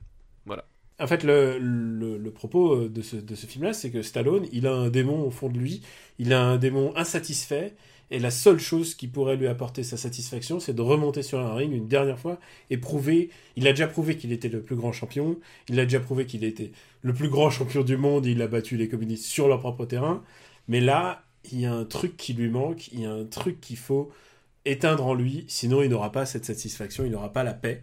Et euh, c'est aussi un film sur le deuil en fait, puisqu'il vit. Euh, Puisqu'il vit, il vit vu que Adrienne Adrienne est, est morte. morte. Alors, euh, l'actrice n'est pas morte, c'est ju- c'est c'est juste qu'il y a eu un problème le de droit. Voilà, le, le personnage euh, est mort dans le scénario. Voilà. Et euh, il y a encore Polly est encore vivant. Polly est encore vivant. Et écoute, c'est un film qui m'a, je me souviens que je, je l'ai vu plusieurs fois, c'est un film qui m'a donné exactement ce que je voulais en tant que Balboa movie. Oui, c'est ça. Mais en fait, c'est, il te donne en tant que fan ce que tu veux. oui, il- en fait, c'est ce que c'est c'est exactement ce que ce que je veux dire, c'est qu'en fait, euh, le, le film, Putain, on s'entend bien aujourd'hui. le film a quand même beaucoup de défauts. euh, qui est le premier, c'est que euh, Sylvester Stallone, en fait, il a beaucoup de mal en termes de mise en scène à, à donner, à donner du, du, du- du cœur à, à une bonne partie du film.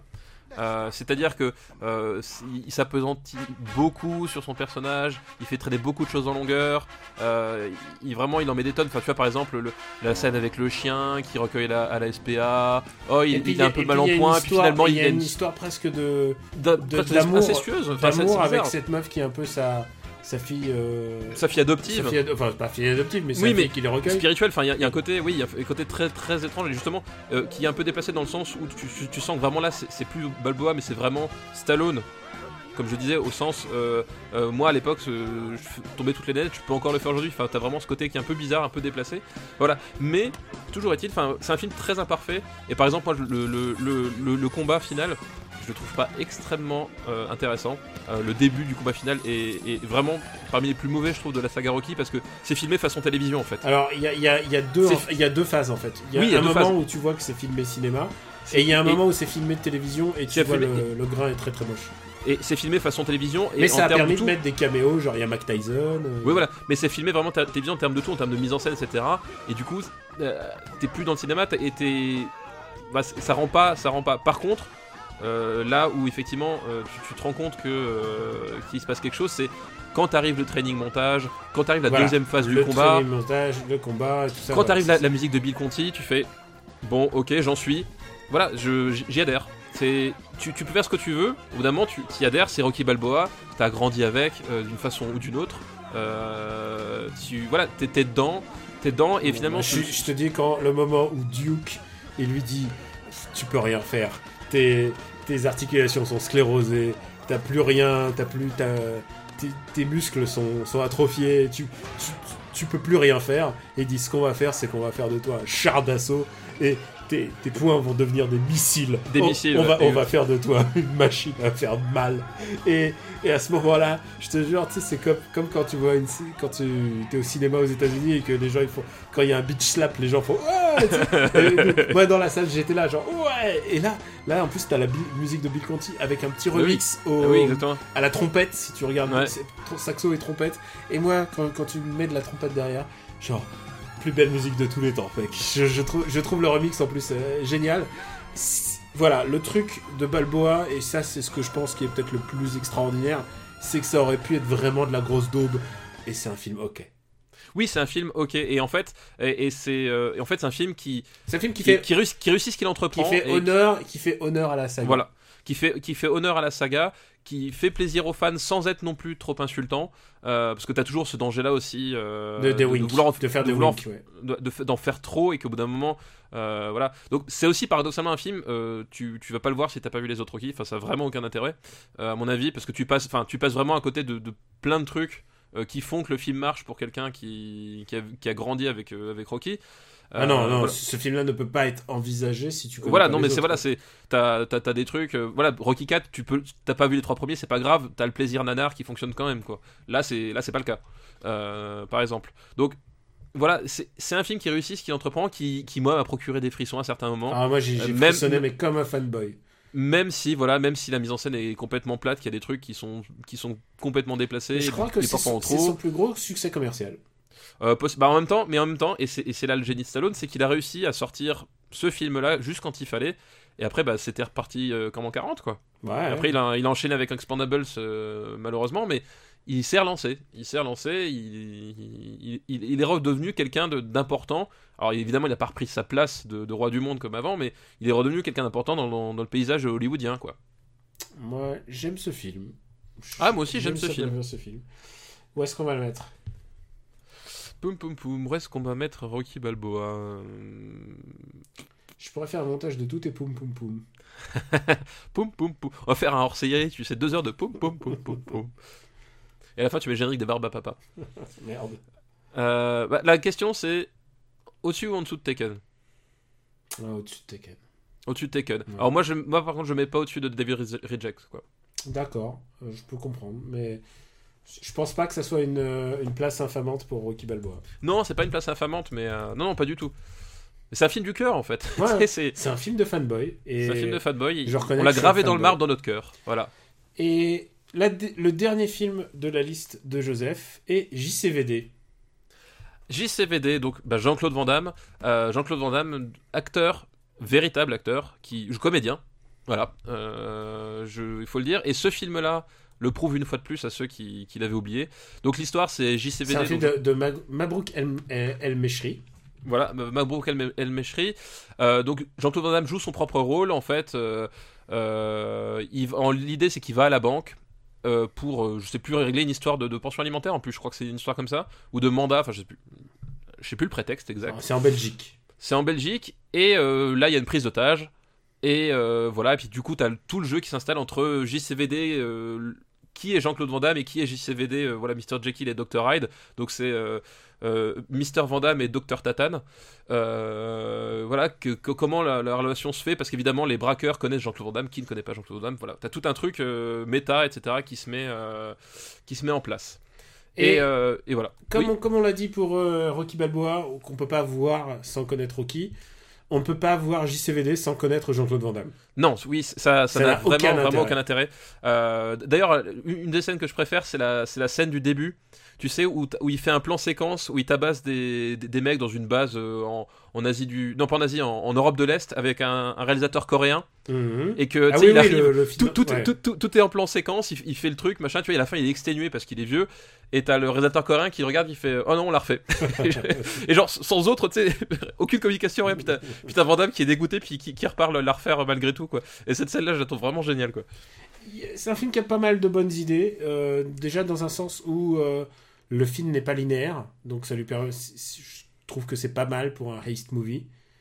Euh, Oui. Puisque c'est l'histoire d'un cambriolage en fait, un abraquage Oui, c'est- voilà. l'histoire d'un cambriolage. voilà, et, et en fait, et c'est son plus gros problème, c'est que euh, euh, Mabrouk El Mesh- El Meshri, il a voulu faire son film hommage à, à Jean-Claude Van Damme. Et on est tous émus parce qu'en plus, comme j'ai dit, Van Damme est un vrai comédien. Enfin, la fameuse scène du monologue euh, face caméra, où justement une il improvisation de sa part. Une improvisation de sa part, où il décolle en fait, enfin, littéralement, le- le- il se sépare du, du, du, Mm. du décor du Et c'est lui qui a insisté pour le faire. Il a dit euh, attends, je te fais un truc et voilà. Voilà. Et en plus, enfin, en termes de mise en scène, la mi- enfin, cette idée de, de décoller Van Damme du, du film qui nous parle euh, sincèrement, et, et il est vraiment touchant, vraiment. Enfin, ça fonctionne super bien, mais le problème, euh, c'est que à côté de ça, Mabrouk El-Meshri a voulu faire son, son film de braquage vraiment sérieux, et il refait un, un- il refait un, un mauvais remake de Un après-midi de chien. Vraiment, quand je dis mauvais remake, ça va jusqu'à jusqu'à singer euh, les acteurs. Par exemple, je pense notamment à, à comment il s'appelle Euh, euh, Damiens. non, non, pas Damien. Damien, il joue, il joue le commissaire, c'est ça? commissaire. Tu parles de qui? De, de- des de, autres ce- de celui qui, est- qui imite John Chazelle, en fait. Celui qui est, qui est coiffé comme John Chazelle. euh, comment il s'appelle? Ah, euh, Moi, je, je vois que Zinedine Zoualem hein, dans le. dans- bah c'est ça, en fait. Ah d'accord, Zinedine Zoualem.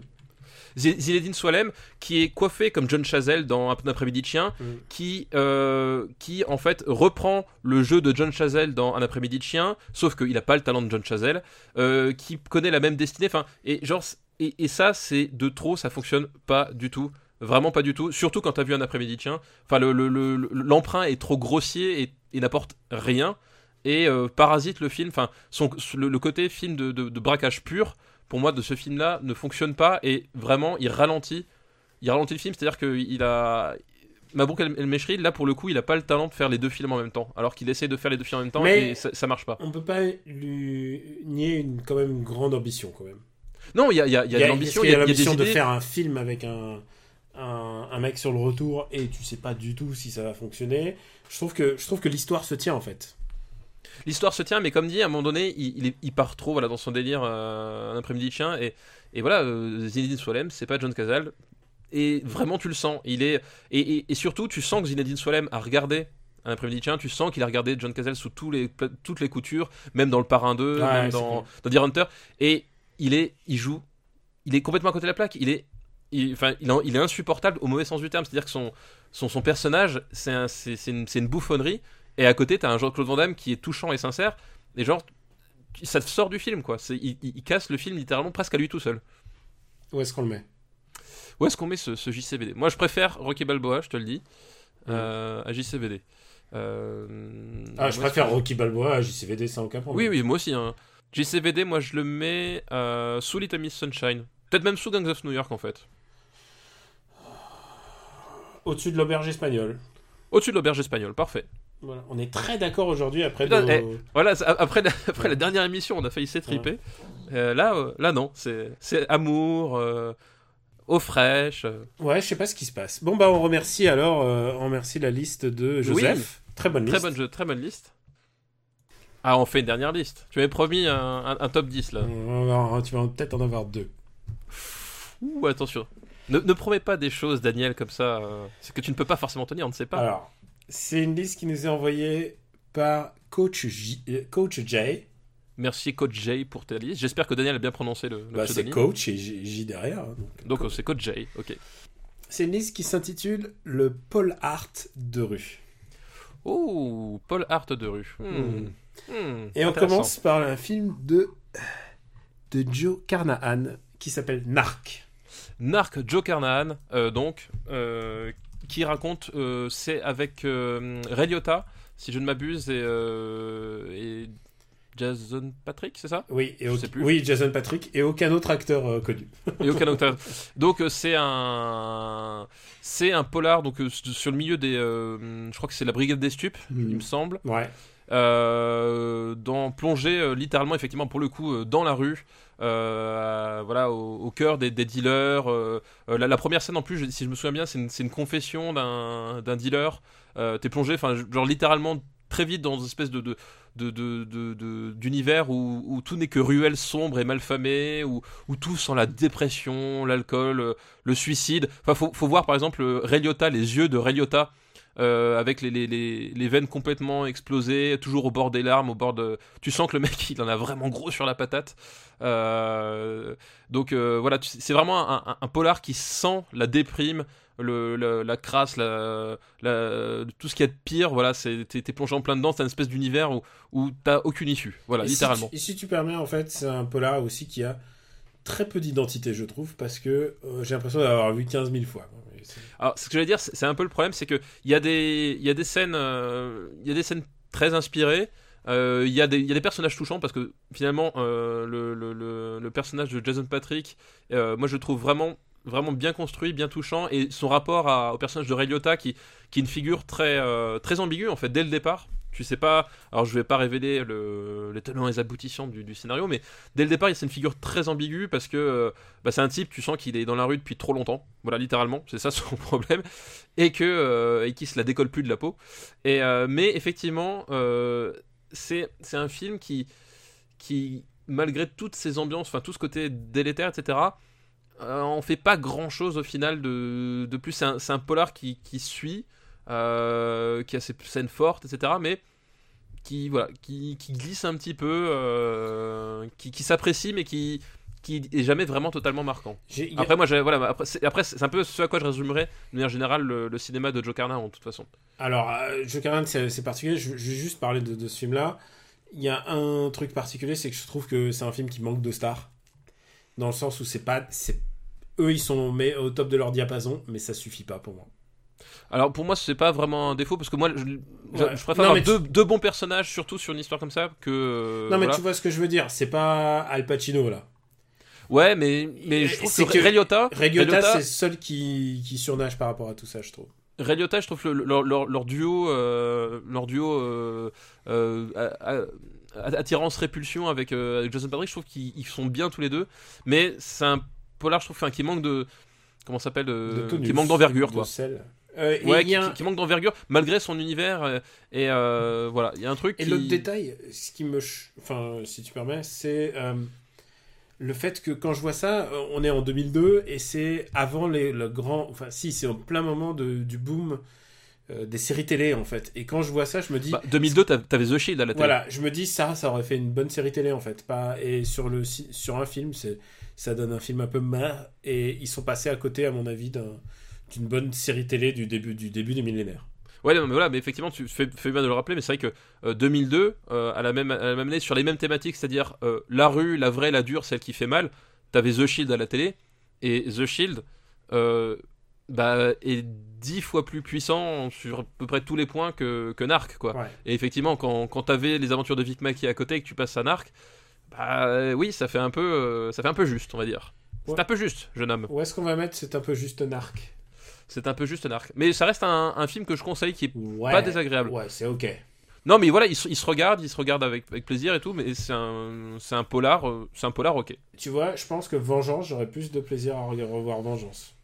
Ah, je trouve Vengeance euh, plus con quand même. Moi, Non, j'ai- je- j'ai- ouais, mais, ouais, mais je pense que le plus bas de Jonito est meilleur que Ah, le, je sais pas. le polar euh, in between de Jojo Carnahan. Mais pour moi, il peut, il peut pas aller en dessous du Seigneur des Anneaux les deux tours déjà. Tu vois, ça me semble être un, être un problème. Euh, Bah, moi, je le mettrais. euh, Donne-moi quelque moi- chose. bah écoute, je- moi, je le mettrais. euh, Qu'est-ce qu'on va. Je le mettrais au-dessus d'A- d'Avalon. Ok. Bah écoute, je veux pas me battre pour celui-là. Ouais, voilà, c'est. Enfin, c'est. Parce que ça, c'est quand même un film que j'ai apprécié, tu vois. ouais. Et c'est à mon sens vraiment le meilleur film de Joe Carnahan. Alors, Euh, avec. avec euh. Oui, mais j'ai- alors, on en reparlera, mais j'ai beaucoup de problèmes avec celui qui est considéré comme son meilleur film. tu penses à The Grey? Ouais. The Grey, j'adore The Grey. Euh, Pour moi, c'est la moitié d'un film réussi. Ouais, mais je préfère une bonne moitié de film. euh, Je préfère une bonne moitié de film qui a rien du tout quoi. Et, Ouais, je sais pas, je et trouve. je trouve euh, que c'est- je trouve que c'est bien plus qu'une moitié. Et j'adore V18 parce que je trouve qu'il est très drôle en fait V18. Ah non, moi, je, Easy Team, je trouve insupportable ce film. Il y a, il y a un char, il y a un tank qui tombe avec un qui tombe dans le vide avec un- le parachute éclaté et, et il tire pour se ralentir et, et à la fin il tombe dans l'eau. Ouais, et mais il sort tu- et il fait Where's Berlin Tu m'as vendu, tu m'as vendu du rêve. Pas moi, parce que tout, tout est fait sur, avec, avec une imagerie dégueulasse. L'impression de voir des jouets qui tombent, qui croient jamais. Et euh, ça fonctionne pas. C'est visuellement, c'est atroce, ça a aucun sens. C'est juste ouais, on fait tomber un char parce qu'on peut le faire, mais c'est jamais réfléchi en termes de mise en scène et c'est c'est nul à chier quoi. Ouais, d'accord, mais je trouve ça rigolo. Donc euh, il, a- il aurait pu être un grand, un grand, un grand réalisateur rigolo.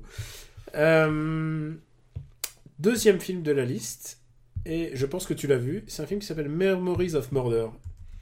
Euh, jamais entendu parler, Daniel. Je, je crois que non plus toi tu l'as pas vu, donc on va devoir, euh, on va devoir zapper. Ah merde Putain, c'est ah, con, hein, merde, merde. con. Ah, putain. Alors, Je, pourquoi je l'ai un peu, pourquoi j'ai choisi, c'est parce que aujourd'hui ils ont oui, annoncé. on a appris la restauration 4K. Je l'ai- je l'ai tweeté euh, dans la joie dès que j'ai dès que j'ai su la restauration 4K du film et euh, donc ça ça ressorti en salle en juillet et c'est annoncé le même jour aussi que la sélection euh, en compétition du prochain euh, donc le réalisateur de Memories of Murder le réalisateur de The Host qui doit-on le rappeler est numéro 3 de notre liste Euh, et qui euh, son prochain film Okja est donc en que sélé- est- Produit par Netflix aussi d'ailleurs. produit par Netflix, qui sortira sur Netflix, est en sélection officielle à Cannes. Ouais, tout à fait. Et j'ai souvent dit que euh, c'est un de mes réalisateurs euh, vivants préférés, et Memories of Murder est là pour prouver un peu que bah, c'est un des plus grands réalisateurs du monde. Alors, pour resituer un peu Memories of Murder, ça suit l'histoire en fait euh, du premier ou d'un des premiers serial killers en Corée du, euh, du Sud. Mm. Euh, Juste euh, Corée du Sud qui est euh, mise en scène dans les années 80, donc oui, c'est encore, c'est c'est ça. c'est encore un peu la dictature. C'est en fait, enfin c'est ça l'intérêt du film, c'est que justement on nous filme le, le premier cas en tout cas euh, notable de serial killer en Corée du Sud avec euh, bah, des flics qui n'ont pas l'habitude de ça vu que c'est la première fois qu'ils tombent là-dessus. Il y a des flics ploucs de la campagne, et ils sont aidés par un, un flic de la ville. Quoi. un, fli- un flic de la ville. Et c'est en ça que c'est intéressant, parce que euh, justement, ce film nous parle aussi, euh, j'en parlais avec un, un ami commun, avec euh, Jean-Baptiste, euh, de l'identité du cinéma coréen en lui-même, qui est qu'il y a eu un énorme boom Je- ouais. dans, dans les années 2000 ouais, ouais. su- sur, le, sur le cinéma coréen. Et cet énorme boom est dû évidemment à une qualité exceptionnelle, Euh, une qualité exceptionnelle qui venait énormément euh, aussi de l'appropriation de la, et de la récurgitation de, des, euh, des codes euh, du cinéma américain de, de certaines années à leur sauce. Et je crois qu'on Et- l'a on l'a dit pour The Host aussi, il y a un truc et qui, me paraît fondamental, c'est que tout d'un coup, ces mecs-là vivaient en dictature et tout d'un coup, on, per- on leur a permis d'être libres et créatifs et donc il y a une telle explosion. Et je pense, et là, tu as totalement raison, c'est euh, c'est ce film qui marque le, le début de la Korean Wave pour moi. En fait, c'est celui qui c'est celui, marque la maturité dans le sens où euh, où justement il nous parle de ce rapport-là, c'est-à-dire le cinéma coréen qui s'éveille au monde parce qu'avant on les distribuait pas les, cinémas- les, les films coréens dans, dans nos cinémas. Faut Celui-là, je l'ai vu au MK2. ça. On- avant, la- sortie MK2. Alors, c'est vrai que c'était encore une petite sortie. Euh, J'ai acheté tout de suite le DVD quand il est sorti. Le nom du réalisateur n'était pas sur, le- sur la jaquette. Tu vois à, que- à quel point c'était Ouais, distribué. C'était vraiment l'émergence, et l'émergence qui est, qui est passée par une, une, une, une- une relecture intensive des codes du cinéma américain. Et Memories of Murder nous parle de ça, c'est-à-dire que euh, le serial killer est un tueur typiquement associé à la culture américaine. Euh, c'est devenu des stars, Charles Manson, euh, pour, ne citer, que lui. Euh, des tas de, des milliers, de- des centaines de films américains euh, ont pour, personnage central le, tueur, le, serial killer. Tu vois, bah, il y a Seven qui avait énormément marqué dans les années 90. Il y avait évidemment Psychose avec Norman Bates. Enfin voilà, c'est vraiment s'approprier cette figure du tueur américain, du tueur en série américain, exporté en Corée du Sud, et comment la Corée du Sud, donc les flics, donc les cinéastes, enfin tu vois, tu as un parallèle entre les, flics et les cinéastes, comment ils, ils- sont confrontés à ça et qu'est-ce qu'ils en font, et c'est là où, enfin, c'est ce degré de lecture supplémentaire qui est absolument fou quand tu, quand tu remets en perspective ce film-là par rapport au cinéma coréen en général, et qui, et qui marque pour moi, le, pas le début, mais en tout cas, la, la- vraiment la preuve de maturité, genre les Coréens, ils, ils ont réussi à trouver leur truc, Et maintenant, Et- et, et réussi maintenant, à- ils à- débarquent en force et tu peux plus là- les arrêter. Quoi. Et, et là, et là, ils ont réussi à trouver leur truc, ils ont trouvé, à trouver leur cinéma. Vraiment, le- les codes de leur cinéma euh, se mettent en place vraiment sur ce film-là parce qu'ils ont réussi à chercher d'où venait leur inspiration et, et jusqu'où ça pouvait les emmener après ça. Et voilà, et c'est ce, ce film-là est, est- est vraiment magistral parce que euh, donc tu as ce rapport au cinéma et à la création euh, coréenne, tu as ce rapport à la Corée en elle-même, c'est-à-dire effectivement À on sa, est dans poli- une- à sa politique, mais aussi à sa politique. au rapport, au rapport de classe, puisqu'il y a un mec qui vient des villes et, et, un Ouais. mec, et des mecs des champs, enfin littéralement ras des villes, ras des champs. Et évidemment, une, t'as une incompréhension entre les deux Corées, donc inutile de, de- de vous dessiner ce dont ils parlent réellement euh, à ce moment-là. Euh, ce, ce côté, euh, on, on est forcé, on est mis face à un problème euh, qu'on ne comprend pas, on est forcé eh ben, de dépasser ce qu'on était, donc la transposition, le passage de la dictature à la liberté absolue. Enfin, t'as, t'as toute une thématique euh, qui est tellement riche et tellement bien utilisée, et, av- et avec ça, on n'a toujours même pas parlé du côté polar pur. Tu vois Oui, c'est que c'est qu'en termes de C'est que là, polar on pur, a parlé que, que des thématiques et de la façon dont ils les ont utilisées. en polar pur, ça, ça déchire. C'est vraiment, Voilà. Et en termes de polar pur, par-dessus, c'est un grand polar, c'est-à-dire, euh, t'as tout un jeu de, de fausses pistes, un, un- jeu de, de tension. Euh, en plus, c'est là où c'est génial, c'est que ils arrivent à trouver. C'est pour ça que je dis vraiment c'est un film très important parce que c'est là où ils trouvent leur thématique, c'est qu'on est vraiment dans une tension. C'est ni de la tension euh, euh, japonaise comme on pouvait avoir dans les années 70-80, ni de la tension à l'américaine. On est sur un espèce de truc qui qui qui est dans le malaise, lancinant, et mais mais toujours bien présent. Enfin, il y a un truc. Tu tu c'est pas hystérique, c'est pas c'est pas montré, enfin c'est pas euh, surexposé plein cadre, mais tu sens c'est toujours là, c'est toujours là. Et quand t'as des quand des moments où ça dérape, parce que forcément t'as des moments où ça dérape de plein de façons différentes, c'est-à-dire soit dans l'incompétence des personnages, soit euh, dans le fait qu'ils s'entêtent dans une fausse piste, euh, qui provoque des drames, etc. et qui provoque aussi de l'humour parce que c'est aussi, Oui, aussi et drôle. justement- et c'est justement c'est ça, c'est- ça le truc. Vas-y continue. Voilà, et voilà, c'est ce que je disais, c'est que au moment où ça dérape, ça peut partir dans toutes les directions, et notamment dans l'humour et dans le dramatique, et euh, et, à chaque fois, enfin c'est cohérent parce que tu, tu sens que tu sens que derrière toutes les situations sont, sont vraiment au bord et tu sais jamais où est-ce que ça va basculer, et à chaque fois quand ça bascule, et ben ça a du sens et ça fonctionne quoi. Je, je, pourrais tellement en ajouter sur ce film.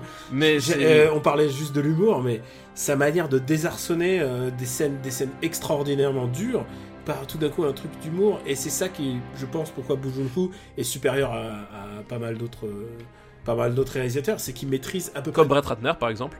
par exemple, c'est qu'il maîtrise, il maîtrise tous les registres. Il est, il est bon dans à peu près tout ce qui touche. Euh, dans son cinéma, il y a une maîtrise absolue de son style. Il y a une ab- euh, maîtrise absolue du contexte de l'histoire qu'il a, qu'il a coécrite, mais aussi, par exemple, ne serait-ce que de la musique. Là, euh, on parlait d'ouverture. Euh, Ils ont confié à la musique à un, un musicien japonais qui s'appelle Taro Iwashiro, qui là aussi production value. Le film est plastiquement superbe et en plus la musique est, extraordinaire.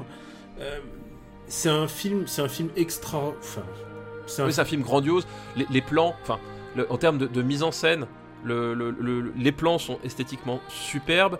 Ils servent à chaque fois le propos. Le montage est limpide. Enfin, c'est une vraie leçon de montage. Parce que là aussi, c'est pareil en termes de, registre. Le, film adapte à chaque fois, en termes de montage, la, la façon de dérouler. Ouais, de, de narrer les, les choses vraiment comme il faut. Il sait accélérer quand il faut, il sait ralentir quand il faut et utiliser justement les, les, les, comment ça s'appelle euh, Je vais pas dire les, les- les- les paradoxes, mais les, les contrastes. Il sait Mm. parfaitement utiliser les contrastes euh, dans sa mise en scène, euh, dans son scénario, euh, dans son écriture, dans, dans tout, dans ses personnages. Enfin, c'est, enfin voilà, c'est un film en plus qui pour le coup ne pouvait être que coréen. C'est-à-dire que tu ne pouvais faire ce film-là que si tu as vécu justement euh, ce, ce passage de la dictature à la liberté totale, cette tension permanente avec le voisin coréen qui fait que ton pays finalement n'est jamais complètement euh, le pays que tu voudrais être. Parce que Et- t'as toujours, Et t'as de toujours cette, l'influence japonaise aussi, j'ai envie de et te voilà, dire. et, et de, et de, et de l'influence même, même mondiale. Enfin, je veux dire, euh, c'est un, cinéma qui a dû se réinventer pour, euh, euh, pour, euh, pour, pour, pour éclater, quoi. Et, et ce film-là est formidable de- du début à la fin. C'est pour moi un film parfait. Et il faut voir un truc, c'est que son, c'est uniquement son deuxième film, quoi. Oui, La maîtrise- c'est- maît- une maîtrise incroyable. La maîtrise de son cinéma est absolue. Et en plus, euh, un truc génial, c'est qu'il nous a mis, il nous a propulsé sur orbite bah, toutes ces gueules de cinéma. Alors on parlait des gueules de, du cinéma de Jonito, mais euh, Song euh, bah, on l'a déjà vu, euh, on l'avait vu avant dans GSA. euh, il est- Ouais, tout à dans fait. GSA et Sympathy for Mr. Vengeance. Mais là, fait. là, il devient vraiment une, une figure, une figure du mec, du, de l'incapable. C'est ça, de l'in- pris, de c'est dans dans- entre la hiérarchie et, et sa propre nullité. C'est c'est ça, c'est- c'est ça qui est génial. du génie absolu, quoi. C'est génial, enfin, la scène de l'interrogatoire où euh, il, il- il est fabuleux parce que la scène de l'interrogatoire, il, il- il est dans son, dans son rôle de, de- de flic dur à cuire parce que c'est ce qu'il voudrait être, tu sais. Mais Justement, ouais, ce flic ouais, à l'américaine, sauf qu'il a jamais les épaules pour ça. Et, et encore une fois, ce, ce rapport, euh, ce rapport, oui, euh, le cinéma coréen, faut qu'on devienne ce qu'on est destiné à être, font qu'on trouve notre identité. Il se trouve là aussi, c'est que tu vois ce type qui, qui essaie de donner le change, qui fait son quelque part son Clint Eastwood euh, coréen, sauf qu'il a pas du tout les épaules et que Et je- et qu'il est complètement à côté de la plaque, et même dans ses réactions par rapport à ce qu'il entend. Enfin, je veux dire, il y a des scènes où juste un, un regard, tu vois que le type, il, il ne comprend pas ce qu'il est en train de faire, ce qui se passe, mais qu'il essaye de faire semblant d'être le mec qui maîtrise la situation. Enfin, et, et c'est très subtil, et, il le fait à la perfection. Ah et putain. Et j'en parlais aujourd'hui parce qu'on m'a- on m'avait demandé mes, mes, mes films KO préférés. Et j'ai dit le, le cinéma, euh, le cinéma de Bougenou dans tout son ensemble. Et je pense à Memories of Murder en particulier, surtout quand tu vois la figure de Song Kang-ho, c'est qui est quand même un gros balèze, même oui, un peu un, un pâteau, espèce de gros, gros balèze. de- un, peu, un peu lourdeau, qui, qui, qui saute deux pieds joints euh, en avant pour faire une espèce de high kick de, de catcheur qu'il foire, euh, qu'il foire Ouais. mal, enfin, qui sont, qui sont de façon quoi lamentable. mais, lamentable. mais en même temps qui sont très crus et vivants. Euh, Il y, a, y a un don du cadrage chez, chez Bougenou. Enfin, vraiment, c'est du cinéma. C'est du cinéma parfait. C'est du cinéma comme j'aimerais tellement plus en voir. C'est du cinéma parfait. Enfin, c'est. C'est du cinéma, et là je vais spoiler tout de suite le, le combat, c'est du cinéma qui va euh, tout en haut de la liste. Pour moi, c'est Quand je dis tout en haut, c'est tout en haut. pour moi, Tout pour en haut. moi, je ne peux pas imaginer euh, que Memories of Murder ne soit pas premier de notre liste. C'est impossible, Daniel. Bon, C'est- on est c'est- C'est d'accord. l'évidence même. Ah, Nous allons- je te fais un câlin. Ah, Nous je suis allons- tellement non, mais- heureux de ne pas avoir eu à me battre là-dessus. Non, mais il y a, y a même pas à se battre. Enfin, je veux dire, c'est, ça, pour moi, ça fait partie de ces films.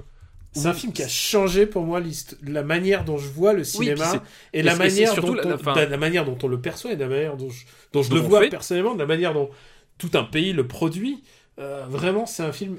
C'est, un film où d'un moment, enfin, Memories of Murder, c'est, le cinéma, c'est quoi? C'est ça. C'est, c'est à la fois, c'est à la fois du, du, du, du mensonge parce que c'est de la mise en scène, parce que c'est des astuces, c'est du spectacle, mais c'est à la fois de la vérité profonde. C'est à la fois de la réflexion, c'est à la fois du divertissement. Enfin, c'est un film total. Enfin, et, euh, et c'est un film qui, qui, qui est aussi noir et désespérant parce que il y a des passages en fait. Si, si, si tu reprends le recul deux secondes, c'est d'une noirceur totale et à la fois qui est absurde comme la vie l'est dans ces moments-là. Complètement. Et je pense que Boujoudou, il a complètement compris la vérité. Il l'a prise au fond du puits. euh, c'est vraiment une métaphore Et par rapport au film.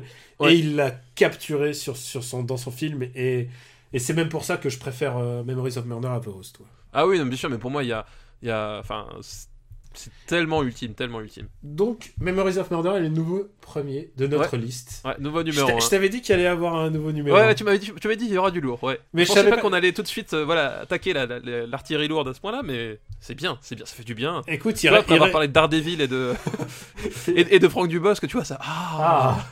ah, là on respire, putain, parle c'était- cinéma. c'était quoi notre cinéma top tier, euh, notre film top tier? Ah, C'était Shaun of the Dead, qui est quand même euh, encore huitième. Voilà. Encore huitième, tu vois, il, il s'accroche. Hein. Et le dernier film de la liste de le pop art de rue de Coach est We on the Night de James Gray. We on the Night de James Gray, donc euh, l'histoire de de deux frères dans la police de Boston, c'est ça? Euh, je crois, Ou ouais. New ouais. York? Non, euh, non, non, je crois que c'est pas, c'est pas Boston, je crois que c'est New C'est Jersey. New York. C'est New Jersey, oui. Je crois que c'est New Jersey. Parce que non, enfin, ça se déroule à New York, mais je crois que une partie a été filmée dans New Jersey. Quand je passe en bus là-bas, parce que parce que le bus c'est moins cher, euh, et ben à chaque fois je me dis putain, c'est ici qu'ils ont tourné euh, We on the Night. Je, Oui, mais je, crois- crois qu'effectivement c'est New York parce qu'en fait, euh, enfin, We on the Night, c'est la, c'est le, c'est le, le, le, le, le credo en fait de. euh, de, de, de la, de- de, la street, street crime. Voilà, exactement. Mm. Donc, euh, donc euh, voilà, dans, dans la, dans la police new-yorkaise, en gros, où, où on suit une famille où tout le monde est flic de père en fils. Euh, donc, le père, c'est quand même, excusez du peu, c'est Robert Duval. Ouais, ça va. Euh, ça va, hein. Euh, le fils, le premier, c'est Mark Wahlberg, donc le flic jusqu'au bout des ongles, ju- jusqu'au bout de, jusqu'au bout du cuir. le et le second by, fils by the book, comme on dit. Voilà, by the book. Et le second fils, qui, pour le coup, lui, n'est pas, n'est pas un flic. Un peu. C'est Pas, pas très orthodoxe. Voilà, il, est, pas- il est directeur d'une boîte de nuit? Voilà, ça, il est directeur de bonus, c'est un homme de la nuit, il sort avec Emma- Eva, Mendes, il, il vit, il vit la grande vie en fait. Il Mm. vit la grande vie et euh, il la vit surtout en réaction par rapport à, à sa famille, à son frère, donc qui est, euh, qui est joué évidemment par Joaquin Phoenix. euh, et qui, ben, un jour, va, va être contraint de choisir son camp finalement entre ses amis de la nuit et sa famille de, de flics. Euh, à la suite d'une affaire, je, je sais plus le, le point de départ exactement, c'est une histoire de mafia, Oui, de Euh, drogue et, de, dro- de et- drogue, et de sa, trafic. boîte, sa boîte est un peu mêlée à tout ça. C'est ça, voilà. Lui, lui en fait, lui, c'est pas un, un brigand. Mais comme c'est un... il, il, il, euh, il flirte Il ferme avec, les yeux. Il, flirte avec les, les lignes Voilà. et tout ça. Il se dit, il se dit ça peut peut-être m'aider d'avoir des. Voilà, lui en fait c'est pas c'est pas un truand au sens propre, c'est-à-dire qu'il il est pas meurtrier, il est pas trafiquant, mais effectivement il, possède une boîte de nuit qui est très en vue, et donc forcément une boîte de nuit très en vue, ça intéresse, c'est des lieux de- d'échange, euh, des, des lieux de rencontre de, de, de- du New York interlope, n'est-ce pas? Et, euh, et forcément il se frotte à, ces- à ces personnages, euh, et lui ça lui pose pas de cas de conscience jusqu'au moment où il est obligé finalement d'être confronté à la réalité de, de ce qu'est la mafia, et du coup de, de choisir un, camp, euh, voilà, entre, entre les deux quoi. Et il y a un truc qui me fait toujours rigoler avec ce film, c'est que ce film a été hué quand il a été projeté à Cannes. Alors James Gray n'a jamais eu de bol à Cannes, genre tout le monde le déteste à Cannes, alors que il fait quand même des films qui sont plutôt calibrés Cannes justement en termes de plastique, en termes de. C'est un, pour moi un des réalisateurs les plus. euh, c'est un des plus beaux artistes de cinéma euh, vivant pour moi. euh, James Gray, mais par contre, son film est hué parce que les gens ont compris ce film comme si c'était une apologie de la police. Puisque ce qui va se passer, c'est que Joaquin Phoenix va se sentir obligé d'aider sa famille. Enfin, Mais- mais obligé de devenir flic à son Mais tour. Voilà. le truc, c'est que on parle de déterminisme social et c'est au contraire une putain de tragédie ce qui lui arrive. Il vit, Oui, bah littéralement. il vit- littéralement. et c'est littéralement c'est une tragédie euh, grecque passée euh, passée sous le prisme de la mafia d'aujourd'hui. Voilà, exactement. Et c'est ça qui rend le film tellement beau en fait. Et je peux pas croire que. Et d'ailleurs, euh, j'avais vu à l'époque une une euh, une keynote, enfin une conférence de, James Gray qui est qui passionnant à à écouter. Il est vraiment, euh, c'est un super, c'est un per- super réalisateur. Entendre parler de James Gray de cinéma, c'est vraiment, c'est une leçon à chaque fois. Et il disait qu'il y avait des flics qui venaient le voir, genre, euh, en lui faisant des pouces en l'air, genre, ouais, Weird One Night, t'es trop cartonné, genre. alors, que, alors que lui, euh, pas du tout dans sa tête. Genre, genre, tous ces mecs ont rien compris à ce film. Et ce film, d'ailleurs, est son plus gros succès, je crois, aux États-Unis, puisque euh, il a rapporté plusieurs millions. Et puis il y avait Van Mendes, il y avait, il y avait comme quelques stars. euh, et ça lui a quand même. C'est grâce à ce film qu'il s'est fait une petite aura de, de grands réalisateurs aux États-Unis. Qui, euh, comme Kurosawa, euh, dans son pays, il n'a jamais été très très populaire en fait. Prophète en son... Nul n'est prophète en son pays. Exactement. Eh, J'aime beaucoup ce film et pour tout ce paradoxe qu'il est en train de nous montrer, c'est qu'il nous montre euh, ce qui est censé être un truc catharsique de vengeance et tout, qui en fait c'est un drame et, et ils sont tous au bout du rouleau. C'est horrible ce qui est en train de leur arriver. Euh, voilà. Je- J'aime beaucoup ce film. Je sais pas où est-ce que tu te situes? Bah moi en fait euh, j'aime beaucoup ce film. J'ai juste un petit souci avec, euh, c'est que je trouve en fait juste le comment ça s'appelle? Tout, le côté justement euh, quand Joaquin Phoenix en- arrive dans la police parce qu'il finit par par, par devenir flic à son tour. Y a tout le en fait tout le milieu du film, je le trouve un peu en dessous du, Ah oui. euh, du reste. Le y a- a un c'est- pas un ventre film est mou. moins bon et moins bon Et- que le début qui est fou. que Et le début qui est fou que et, que la fin qui voilà et, et, et moi j'ai ce problème là c'est que justement euh, moi pour le coup à l'époque je, l'avais vu en, dans la foulée de The Yard parce que je m'étais fait un petit Ouais. cycle Je, je- Et, euh, je- je préfère Fayard. Ah oui moi aussi justement je- et, et, et The Yard a pas ce côté enfin The Yard est tendu du, du début à la fin Ouais. et, et à la fin il te, enfin, il, il te- il te fait claquer il te fait claquer les, les nerfs littéralement quoi Mm. alors que là euh, là il, il se perd un peu au milieu Il y a un moment, Euh, il y a un ventre mou et je vois, je vois à peu près ce que tu veux dire. Et je parlais juste de voiture en vue subjective. voilà donc il y a Qu'est-ce qu'il est en train de faire? Alors, c'est vrai que James Gray, voilà, c'est un mec qui s'est réalisé et donc tu t'attends à chaque fois à un truc plastiquement Bah, sur- parfait. Bah, sur- surtout, Ouais. surtout que avant, avant dans les dans les 20 minutes précédentes, il y a la, il y a la scène où Joaquin Phoenix est, euh, est infiltré dans le dans le repère de, de la, de la mafia et il a un micro, etc. Et la scène est d'une tension hallucinante. Et, et Joaquin Phoenix donne, enfin, il, il donne le meilleur de lui. Enfin, la scène est tellement Joaquin, marquante, tellement Joaquin. Phoenix, extraordinaire acteur. Voilà. Et Mark Wahlberg, il- encore une fois, il y a plein de gens qui lui, qui lui cassent du sucre sur le dos, mais quand Mark Wahlberg est bien utilisé, Ah, Mark Wahlberg, oui, bien super ouais. bon en fait. Ouais. Et C'est juste, faut et- pas voilà, regarder donc- Transformers quoi. Et t'as cette scène là qui est tellement extraordinaire. Et puis après tu passes, t'as et après ça repart sur la fin. Mm. Voilà, c'est un, c'est un peu, un peu dommage. Alors ça reste un, un très bon film. Euh, ça reste un- vraiment un très bon film. Mais c'est juste, moi j'ai toujours eu ce, ce problème là avec ce, ce film là. tu pourrais ôter en gros, tu as 10 minutes, le resserrer un tout petit peu. Ouais, mais déjà, pour déjà, garder tu ce sais, truc. il est pas très long. Je pense, je pense qu'on Et, peut. euh, et ce serait vraiment, ce serait vraiment tel- tellement mieux. Enfin, tu sais, tu, tu, tu sens, tu sens le, le passage où tu te dis, ouais, là, il aurait pu retirer deux trois trucs, on Mm. s'en fout. Et, et voilà, c'est c'est ça, c'est cette impression un peu, un peu étrange qui reste, euh, où finalement as, as eu, t'as eu ce que tu voulais, mais pas complètement. Je pense qu'il n'a pas volé euh, aussi son, sa filiation avec euh, Coppola, je pense. Non, oui, ça se voit, c'est- euh, genre c'est encore les films un peu sous influence. Oui, Mais et il y a pire professeur, j'ai envie de te dire. Non, oui, c'est ça. Il y a pire professeur et il y a pire élève. C'est vrai, c'est vrai. Il y a pire élève. Où est-ce qu'on va le mettre? J'ai un film que j'aime beaucoup, beaucoup. Et je pense, Euh, que, je pense que c'est quand même top tier hein, pour moi. Bah, où est-ce que tu le mettrais, toi? Euh, Pour tout ce qu'on a dit, je le mets sous Lost in Translation de Coppola, justement. Mais de l'autre Coppola. euh... Écoute, oui. Ça te va? Mais ça me va. C'est une bonne place, hein. Ah, c'est une très bonne place. Pour, on le rappelle, pas notre James Gray préféré.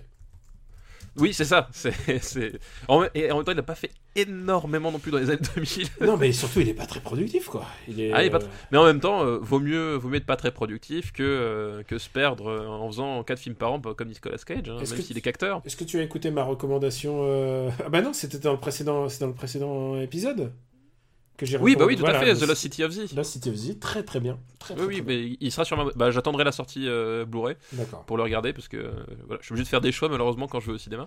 Mais euh, je le regarderai à coup sûr cette année. Eh bien, écoute, moi, je fais le choix euh, d'arrêter cette émission, puisque ça y est, on, Mais a, oui. fi- on a fini les listes. On va juste se redire le top 10, parce que ça. Parce que et ça fait plaisir de, se redire plaisir top 10 de- aujourd'hui. de Voilà, se dire que ça y est, les beaux gosses sont sortis du top 10. Oui, c'est vrai. Mais ça bah, du coup, c'est plus la peine que je le vois alors. Si, Si, si, pas dans le top si, 10, ça n'a aucun intérêt. S'il te plaît, s'il te plaît. Hitman est toujours dans le top 10. Premier film de la liste, vas-y, je te laisse l'honneur. Et ben évidemment, Memories of Murder. Ah Voilà. putain, meilleur film, ça fait tellement du bien. Grand polar parmi les Voilà. polars, gravé dans le marbre à jamais, premier, premier de la liste des années 2000.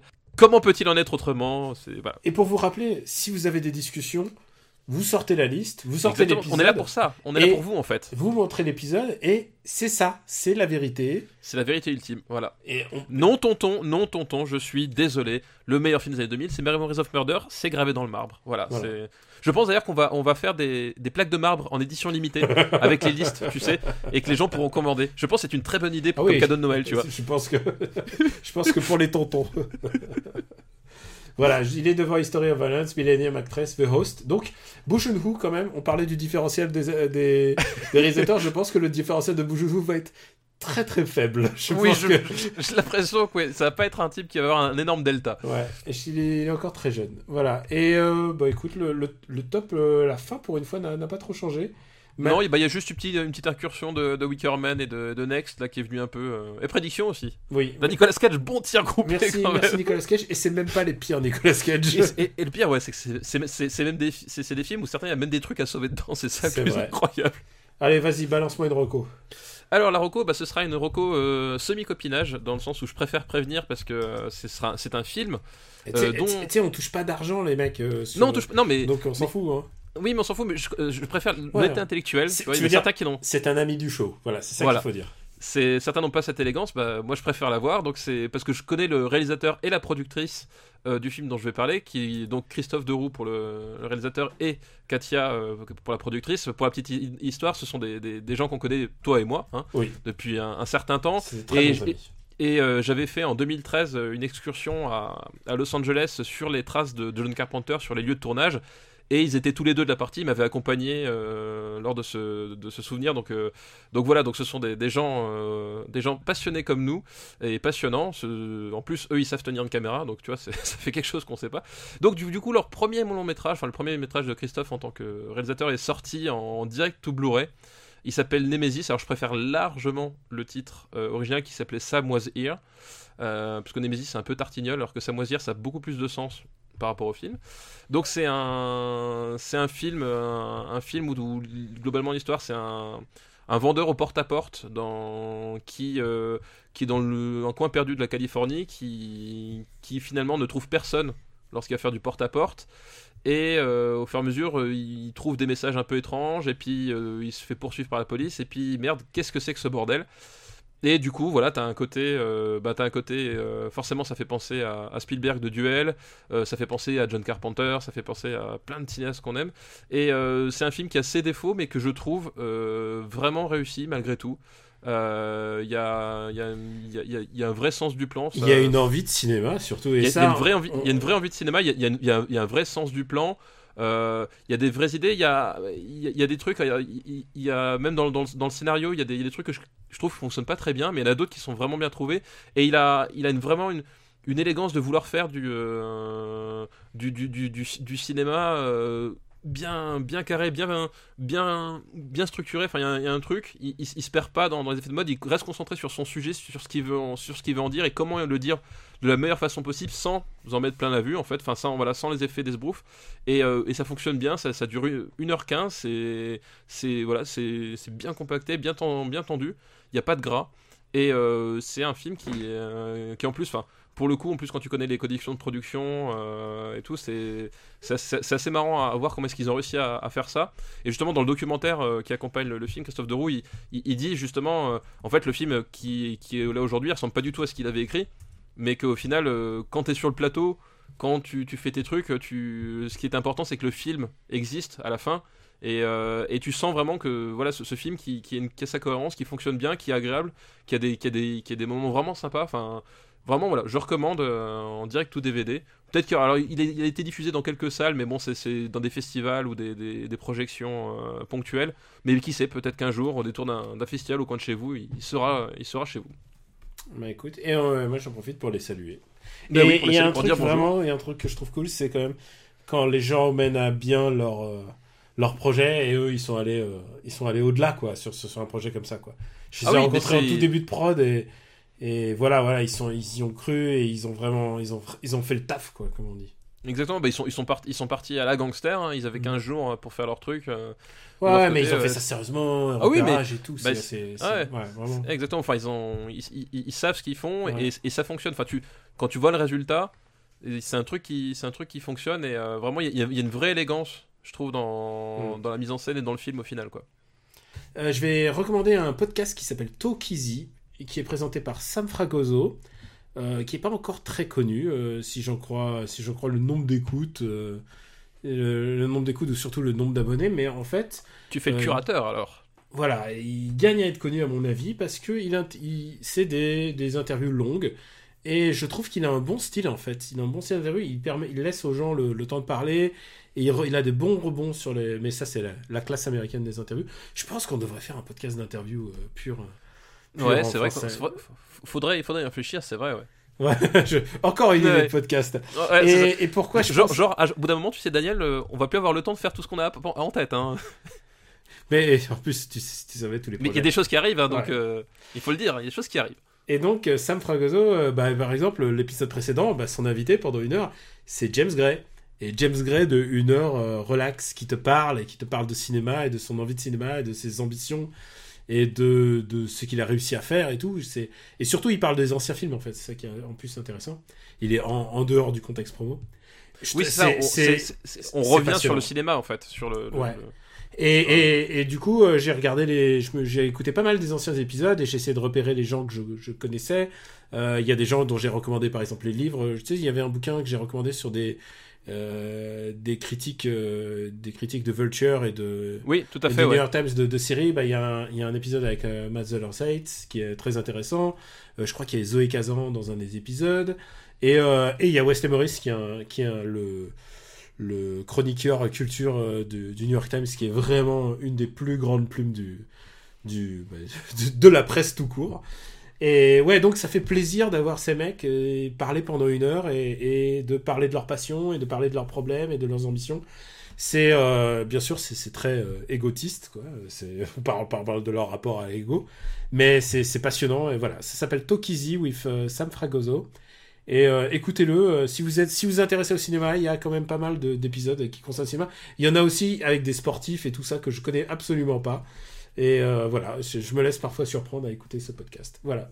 Eh bien, écoute, ça ça m'a donné envie d'écouter en tout cas. Ah bah écoute, j'adore donner envie d'é- d'écouter. Tu sais qu'il y a plein de podcasts, les gens. euh, bah, euh, je veux pas dire qu'on est des curateurs, mais bon, après, au bout d'un moment, au bout d'un certain millier d'auditeurs, les gens commencent à écouter un peu ce qu'on dit. Je veux dire, c'est genre.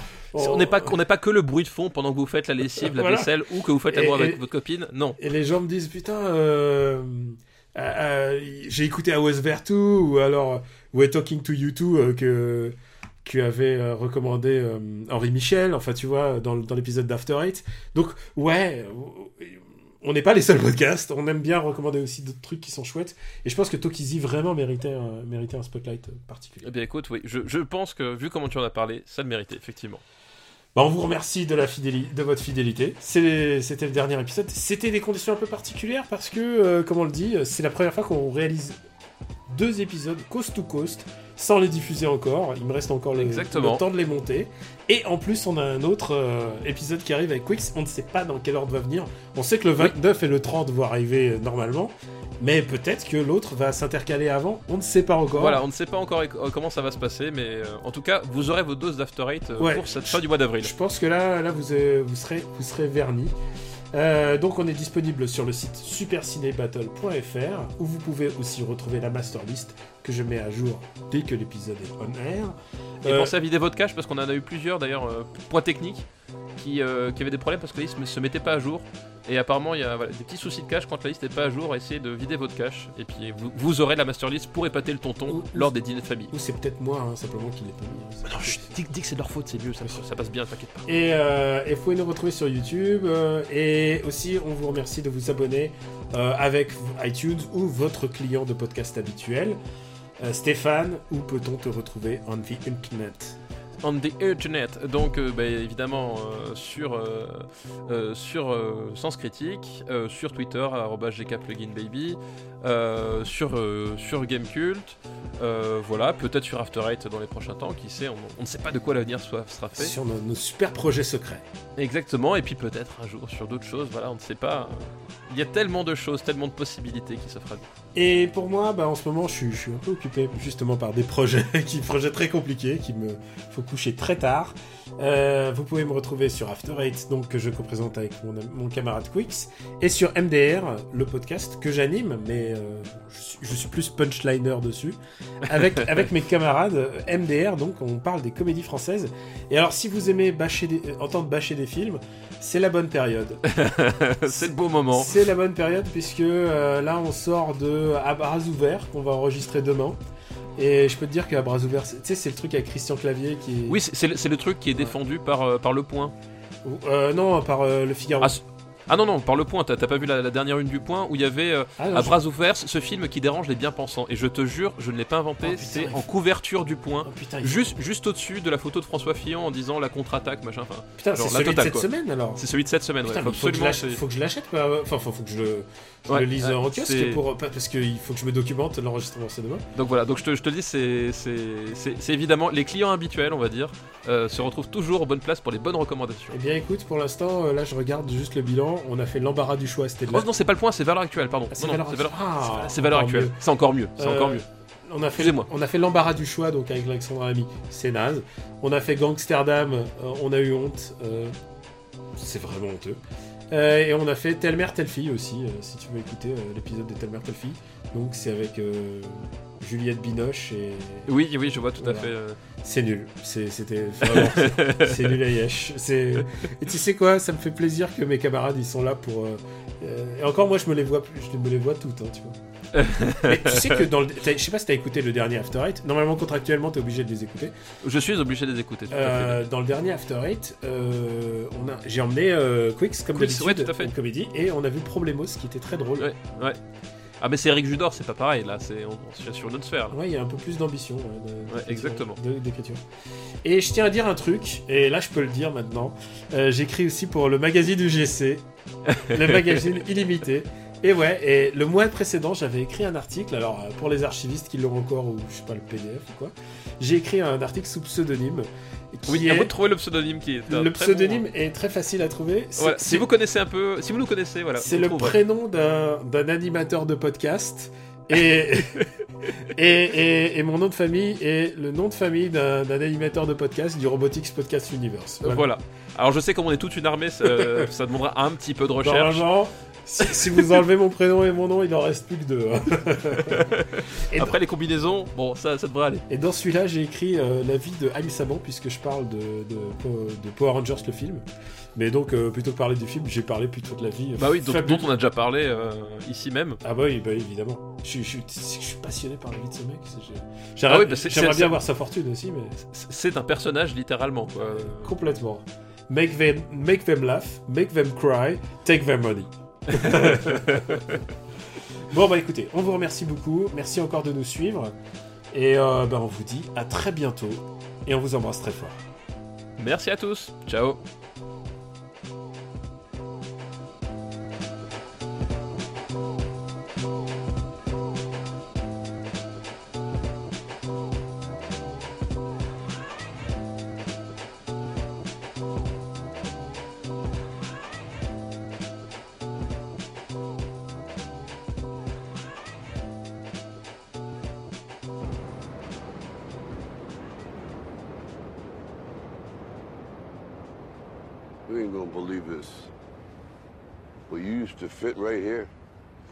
I'd hold you up and say to your mother, this kid's gonna be the best kid in the world. This kid's gonna be somebody better than anybody ever knew. And you grew up good and wonderful. It was great just watching every day was like a privilege. Then the time come for you to be your own man and take on the world, and you did. But somewhere along the line, you changed. You stopped being you. You let people stick a finger in your face and tell you you're no good. And when things got hard, you started looking for something to blame. Like a big shadow. Let me tell you something you already know. The world ain't all sunshine and rainbows. It's a very mean and nasty place, and I don't care how tough you are, it will beat you to your knees and keep you there permanently if you let it. You, me, or nobody is gonna hit as hard as life. But it ain't about how hard you hit. It's about how hard you can get hit and keep moving forward. How much you can take and keep moving forward. That's how winning is done. Now, if you know what you're worth, now go out and get what you're worth. But you gotta be willing to take the hits and not pointing fingers saying you ain't where you wanna be because of him or her or anybody. Cowards do that and that ain't you. You're better than that.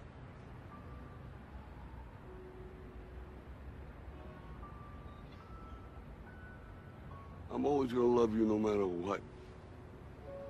No matter what happens. You're my son, you're my blood. You're the best thing in my life. But until you start believing in yourself, you ain't gonna have a life.